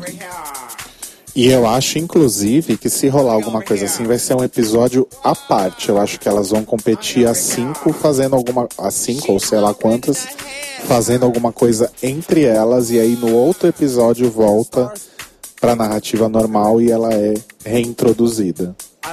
Seria legal. Eu Isso- acho que não. Isso funcionou legal na, na sexta temporada, né? O negócio de ter as two big openings. Funcionou, inclusive aquilo era um negócio que devia ter pra sempre e cortaram. Eu acho que, tipo assim, a questão toda é o seguinte, é. Será mesmo que vai ter essa coisa do episódio à parte, competição entre elas e alguém volta? Ou vai fazer igual na sétima temporada, que todo mundo compete, alguém sai, alguém volta? Entendeu? E será que alguém volta? Porque quando ela vira e fala assim, não, você vai ter a sua vingança e tal, não parece que alguém vai voltar. Talvez elas não voltem pra competir, mas a RuPaul fala, você tem a chance de voltar e se vingar. Mas não necessariamente Uhum. que elas vão voltar de fato pra competição, né? Eu não acho que elas voltam pra competição, não. Queria, sabe, Tatiana de volta. Queria. Mas acho que não. E aí a gente já pode ir então pro nosso bingo, porque vamos falar disso. Serving fashion, serving runway, serving uh, serving work, serving yes, serving pen, serving bringing the New York flavor. flavor. Bingo dos spoilers. Pois é, meus amigos, estamos aqui na nossa segunda edição do Bingo dos Spoilers, que não vai ser tão, vamos dizer assim, recheado como o do primeiro episódio, porque basicamente o grande spoiler e talvez o, o único que a galera inteira já sabia acabou se concretizando, que foi a Dor saindo do programa. Bingo. Bingo! Mas, there's more. Tem mais. Existe uma pequena inconsistência com relação ao motivo que a Dor saiu. Por quê? O ex-namorado da Alaska havia dito, na época, o seguinte: a Dor sai no segundo episódio por não aguentar a pressão das queens da quinta temporada. Que é uma coisa que Uhum. não aconteceu absolutamente em momento nenhum. e aí a gente fica pensando de onde ele tirou isso, ou se isso foi uma coisa que a Alaska disse pra ele. Porque não vamos Talvez. esquecer que a fonte de informação do ex-namorado da Alaska é a própria Alaska. Alaska. Exato. No entanto, o usuário do Reddit, Rubisor, que é uma das fontes dos spoilers, ele só diz, em todas as vezes que ele foi perguntado e reiterou a informação, ele só disse que a, a Dor desiste. Porque aparentemente a fonte dele não tinha informação do motivo. E outra informação também do Rubisor é que ele já tinha cantado a bola de que a Tatiana seria eliminada no segundo episódio. Ou seja, Bingo. Bingo! Obrigado. Só pra gente fechar esse, round, esse pequeno bingo dos spoilers com mais uma informação, é, puxando o final do episódio, Alissa e Coco foram hostesses de uma, né, de uma festa num bar para assistir o episódio na quinta-feira, o segundo episódio. E assim como aconteceu com Thor de Thor na oitava temporada, Alice e Coco soltaram o verbo sobre algumas informações de bastidores. Não se preocupem, porque eu não darei nenhum spoiler dos próximos episódios, ok, queridos ouvintes? Mas Só pra mim, sim. é, pra, depois a gente conversa, Bia, assim que a gente acabar. É, mas duas informações Sim, muito tá interessantes estavam entre essas. A primeira é que Alice e Coco deixaram bem claro que nenhuma das queens gostou de Raven Simone. Ou seja, reiterando o que a Dor disse de que ela foi uma escrota enquanto jurada. E segundo o usuário do Reddit que postou é, esse lance do que elas falaram, elas deixaram isso claro mais de uma vez durante a interação com o público lá no bar. Ou seja, elas realmente não gostaram da Raven Simone. O que significa que a edição realmente deve ter cortado muita coisa que a Raven Simone falou de escrota. E acabou que a Michelle pagou o pato nessa história. Talvez. Porque Mas pelo afinal. que eu vi também, cortaram de todo mundo, né? É, exato, mas eu acho que também é aquela coisa, você não dá o edit de vilão pro convidado especial, mas você pode dar pra jurada fixa. Porque a jurada Sim. fixa já tem essa, essa carga de tia, né? Enquanto a RuPaul é a mãe, a Michelle é a tia. E tio na Então- vida só serve pra uma coisa, criticar. Exato, e tem o overplay da relação, da relação pessoal que ela tem com as queens. Porque isso Sim. também foi considerado na edição, sim. Mas a segunda informação é ainda mais thick and juicy, como Roxy Andrews. Meu Deus. Coco Montrese revelou apenas isso. Ela não falou mais. Que Coco, que ela, né, Coco e Tatiana não saíram do set de filmagens depois de terem sido eliminadas. Que elas ficaram numa sala assistindo a gravação do resto dos episódios até então. Gente, mas como assim? Tipo, elas de manhã elas acordavam, ia pra uma salinha, tipo aquele confessionário, e ficava assistindo. Num monitor. Tipo é. Tipo, tipo numa sala separada da produção, ela junto com, com o pessoal que faz é, vídeo assist, né? Que é o pessoal que monitora, porque são, como, pelo, até onde eu sei, na workroom são duas ou três câmeras simultâneas, né? Uhum. Uhum. É, então, tem uma sala separada de produção, que é, que é a galera que também vai preparando as coisas pro corte final, né? É, fazendo o que a, gente, o- a decupagem em loco, porque reality show isso é uma coisa muito comum. A edição começa na gravação mesmo, porque as pessoas já vão Entendi. selecionando o que elas vão separar, entendeu? É, até porque É. como você tem que filmar o tempo todo, ele já vai selecionando o que focar, né? Exato, pra ninguém ser obrigado a reassistir 5 mil horas de material. É, é. É, inclusive por isso que a equipe de edição de Drag Race tem tipo oito pessoas. Mas o. Pelo que eu entendi é isso. Elas ficavam nessa sala com a produção. Tipo, por exemplo, Coco foi eliminada, gravou ali a sua eliminação, recolheu as coisas, mas quando rola aquele lance da After Coco's Elimination, ela tava assistindo no monitor. Gente. E a mesma coisa com a Tatiana.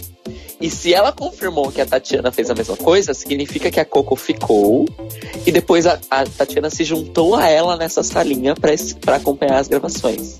E aí volta naquele negócio que eu falei. Talvez elas não voltem, mas elas vão dar um tipo de finalidade pra alguém que elas escolham. Que aí é onde que elas pegam a vingança delas, entendeu? E elas estão tendo material, elas estão assistindo o que, que tá acontecendo, pra poder fazer, tomar essa decisão. O que corrobora também, é, Safira, a sua teoria vai de encontro com o que eu falei no episódio passado.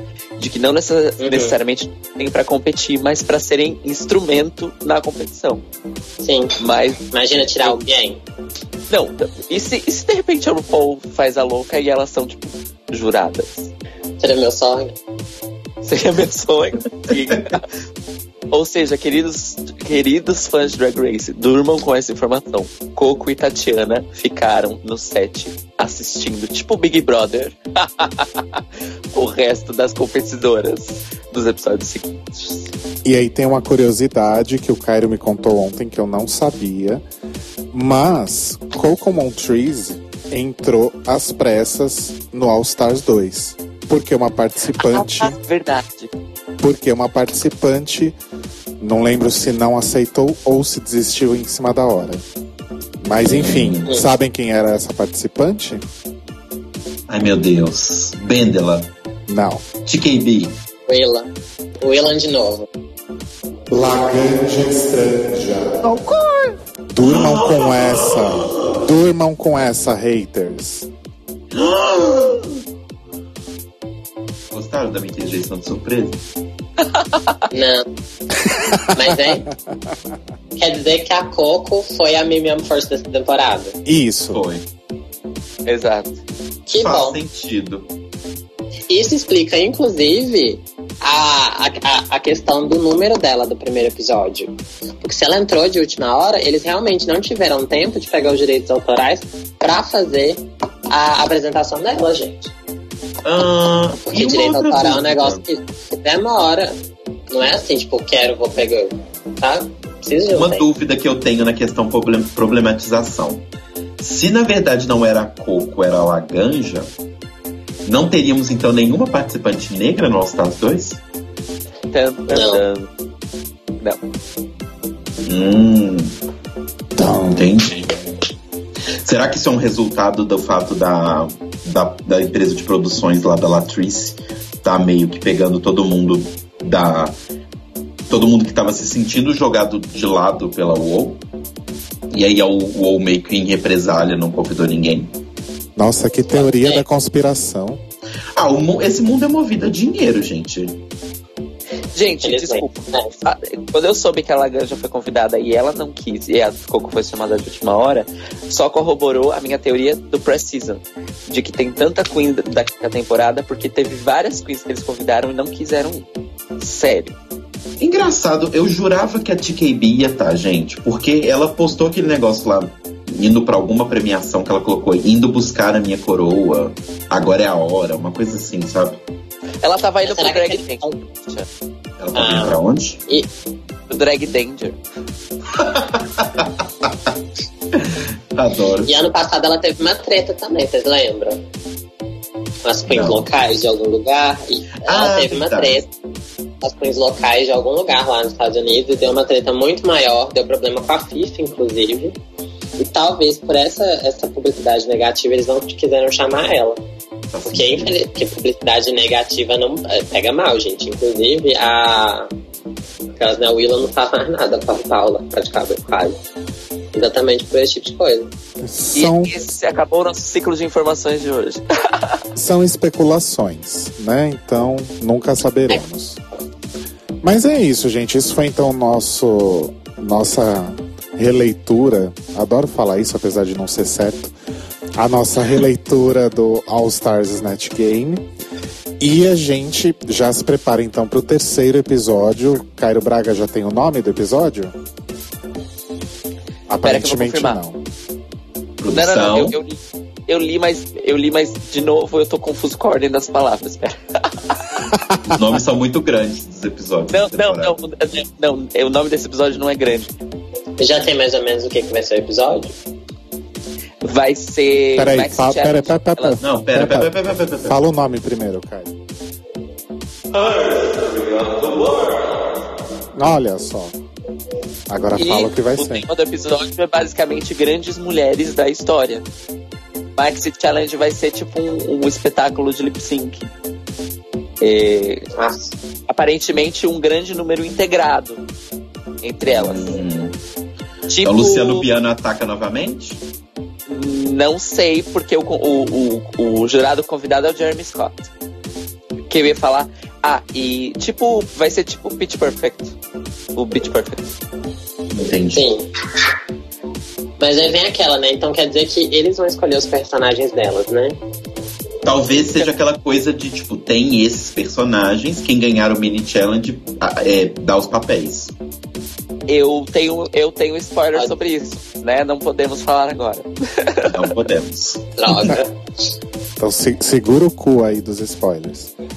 Então é isso, gente. Safira, Eu. esse é seu momento, gata.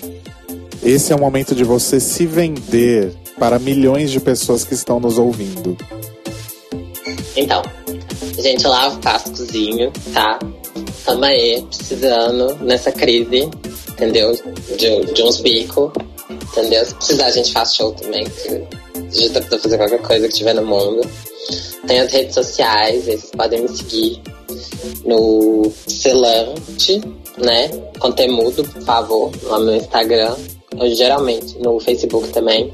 É só jogar meu nome que vocês me acham. O Dandelion é tipo Dandelion, só que aí a gente fala diferente, porque a gente é paleozoica, barroca, maravilhosa. E aí eu, gente- eu tô no, eu tô falando esse monte de coisas de competição e tal, que eu falei que você tem que entrar numa competição preparada, porque eu tô no, no VRA, aqui que vai ser uma competição com o pessoal de BH, que vai sair em janeiro do ano que vem. A gente tá fazendo, gravando algumas coisas já e tá ficando super interessante, super maravilhoso. Eu provavelmente vou ser a beat dessa temporada, então vocês fiquem ligados, entendeu? Se vocês precisarem de alguém perfect pra continuar fazendo comentários ácidos, vocês têm, podem me chamar, que eu tô aqui, maravilhosa. Isso tô falando com vocês três, entendeu? Tá bom, pode deixar. E aí da próxima vez se a gente puder gravar uma hora da tarde pra eu poder dormir um pouco mais. eu agradeço, eu agradeço. Tipo assim, uma hora, mas eu agradeço também. Depende do dia da semana que o Vrá sair, né, bonita? Ai, gente, no dia da semana que eu vou sair, eu, tipo, no dia seguinte eu vou passar o dia inteiro, tipo, na minha cabaninha, assim, do Gugu, sabe? com uma lanterna e um livro, com todos os aparelhos desligados, que eu não quero ver as críticas, aquelas mentiras, eu tô preparado pra isso tudo. Até que a maior parte das críticas, provavelmente, quem vai fazer sou eu. Mas é isso, Brasil. Arrasou. Arrasou. Arrasou. Safira sempre arrasa, gente. Eu falei sério na parte do Love Cozinha, tá, gente? Qualquer coisa me procura no YouTube, tem vídeo de performance. Arrasou. A gente vai deixar, aí. a gente vai deixar todos os links no, no post, então. E obrigado, meu amor, você arrasou muito. Falando em cima de todo mundo, mas tamo aí. Adoro. Mas, gente, eu sou esse tipo de pessoa que tem opiniões certinhas. Eu vou. Eu amo minhas opiniões e vou defendê-las. Entendeu? Se precisarem de alguém pra falar mal dos outros, também. Beleza. Adoro. Alguém tem mais recados? Beijos? Ah, beijo pra todo mundo que ouviu a gente e lembrando que tem camiseta lá na lojinha vandal.com.br barra artista barra Telo Caeto e mandem quem já comprou camiseta, gente, eu reitero, mandem fotos usando a camiseta que a gente pode postar na fanpage e a gente pode postar também no meu portfólio. Mas quero vocês usando as camisetas. Arrasou.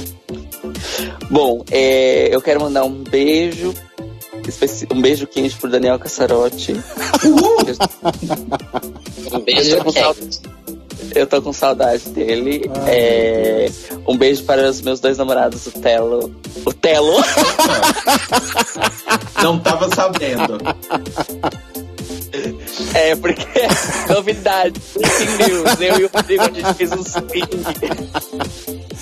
Não, então, gente, não- eu sou o novo namorado do Cairo. Eu ganhei o concurso cultural e eu sou o novo namorado do Cairo. Não basta o Cairo ter dois namorados, ele ainda quer roubar o meu também. Olha só. A parte engraçada é porque ontem é, os nossos dois fãs, eles conheceram o Marco. Aí ele fala, ah, ele é um dos seus namorados, né? O outro é o Telo. Aí eu falei, não, Telo é o namorado do Rodrigo. Não é- não é tão- Isso mesmo, Brasil. Enfim, beijo pros meus dois namorados. o Marco e o aqui, tá? Marco e o Theo, é, que estão sempre aí comigo e com a gente. O Theo, inclusive, está louco para participar dessa temporada de All Stars. É, ou seja, ele vai estar aqui eventualmente. E eu gostaria de mandar um beijo porque nós fizemos os nossos cálculos e nós passamos os 11 mil plays e os 3 mil downloads. dos nossos episódios. Olha, Palmas pra gente. Parabéns, amiga. arrasamos.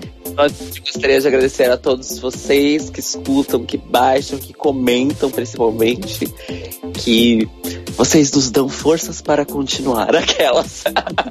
Quando chegarem a 50 mil downloads e 100 mil plays, eu vou virar residente. Então, por favor, continuem. Isso aí. E eu vou dizer uma coisa: é, precisa ter muita força mesmo para gravar sábado de manhã. Então, a gente fica muito feliz que vocês estão ouvindo aí e acompanhando. Obrigado mesmo. Exato. E eu esqueci um beijo que é do Kaique, que ele pediu pra mandar beijo pra ele. Beijo, amor. Ai, beijo, Kaique. E eu tenho meu merchan. Meu Arrasa. merchan é o seguinte. É, você que está assistindo esse episódio na segunda-feira, especialmente, ou na terça-feira de manhã, é, vai ao ar nesta terça, é, às 10 da noite, horário de Brasília, mais um episódio do Astrolábio. Porém, estamos entrando na nossa reta final da primeira temporada. É, são os últimos quatro episódios. E, obviamente, todos serão especialíssimos. Inclusive, o último episódio da temporada vai ser um especial de duas horas. Porque Olha. eu Olha, você pagou o Mixler a mais, é isso? Não, eu descobri que eu consigo transmitir, acabar e transmitir de novo mais uma hora. Eu fiz o teste. Ah, arrasou. Ah, arrasou. Adoro burlar o sistema. Vai ter uma pequena pausinha, mas vão ser, vai ser um especial de duas horas. É, eu, obviamente, vou criar evento, mas eu tô falando, deixando isso claro porque nessa, na semana anterior, é, por motivos de força maior, não teve episódio do Astrolábio. Mas a gente volta para nossos últimos quatro episódios da temporada. E eu espero vocês, principalmente no nosso ao vivo, terça-feira, às 22 horas, em mixler.com barra astrolábio. O link tá sempre aí na descrição. E também, assim como o Library, o Astrolábio tá no iTunes, no Podflix e todos os lugares de podcast que vocês imaginarem. É só ir lá e dar uma escutada, comentar e, claro, divulgar pros amigos. Divulgar Ok. e enaltecer. Ó, crrr. Ao crrr. Beijo pros haters, gente. Vocês não podem esquecer de mandar beijo pros haters, que senão eles fazem, eles fazem sucesso pra gente. Ah, mas a gente não tem hater. Todo mundo ama a gente, a louca.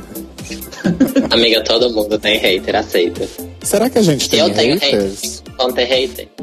Será a que a deve gente ter tem? algum hater. Eu acho que a gente tem haters, a gente, A gente não. tem o Frank depois desse episódio. Eu acho que a gente tem haters enquanto pessoas, não enquanto The Library is Open. Eu ah, acho. enquanto pessoa física, eu tenho vários haters. Falando em Frank, um beijo pro pessoal do Drag List. Beijo, mais um. Então é então isso. vamos? Então é isso, gente. Um grande beijos e até semana que vem, pessoal. Yay! É um dia, gente. Ô louco, meu.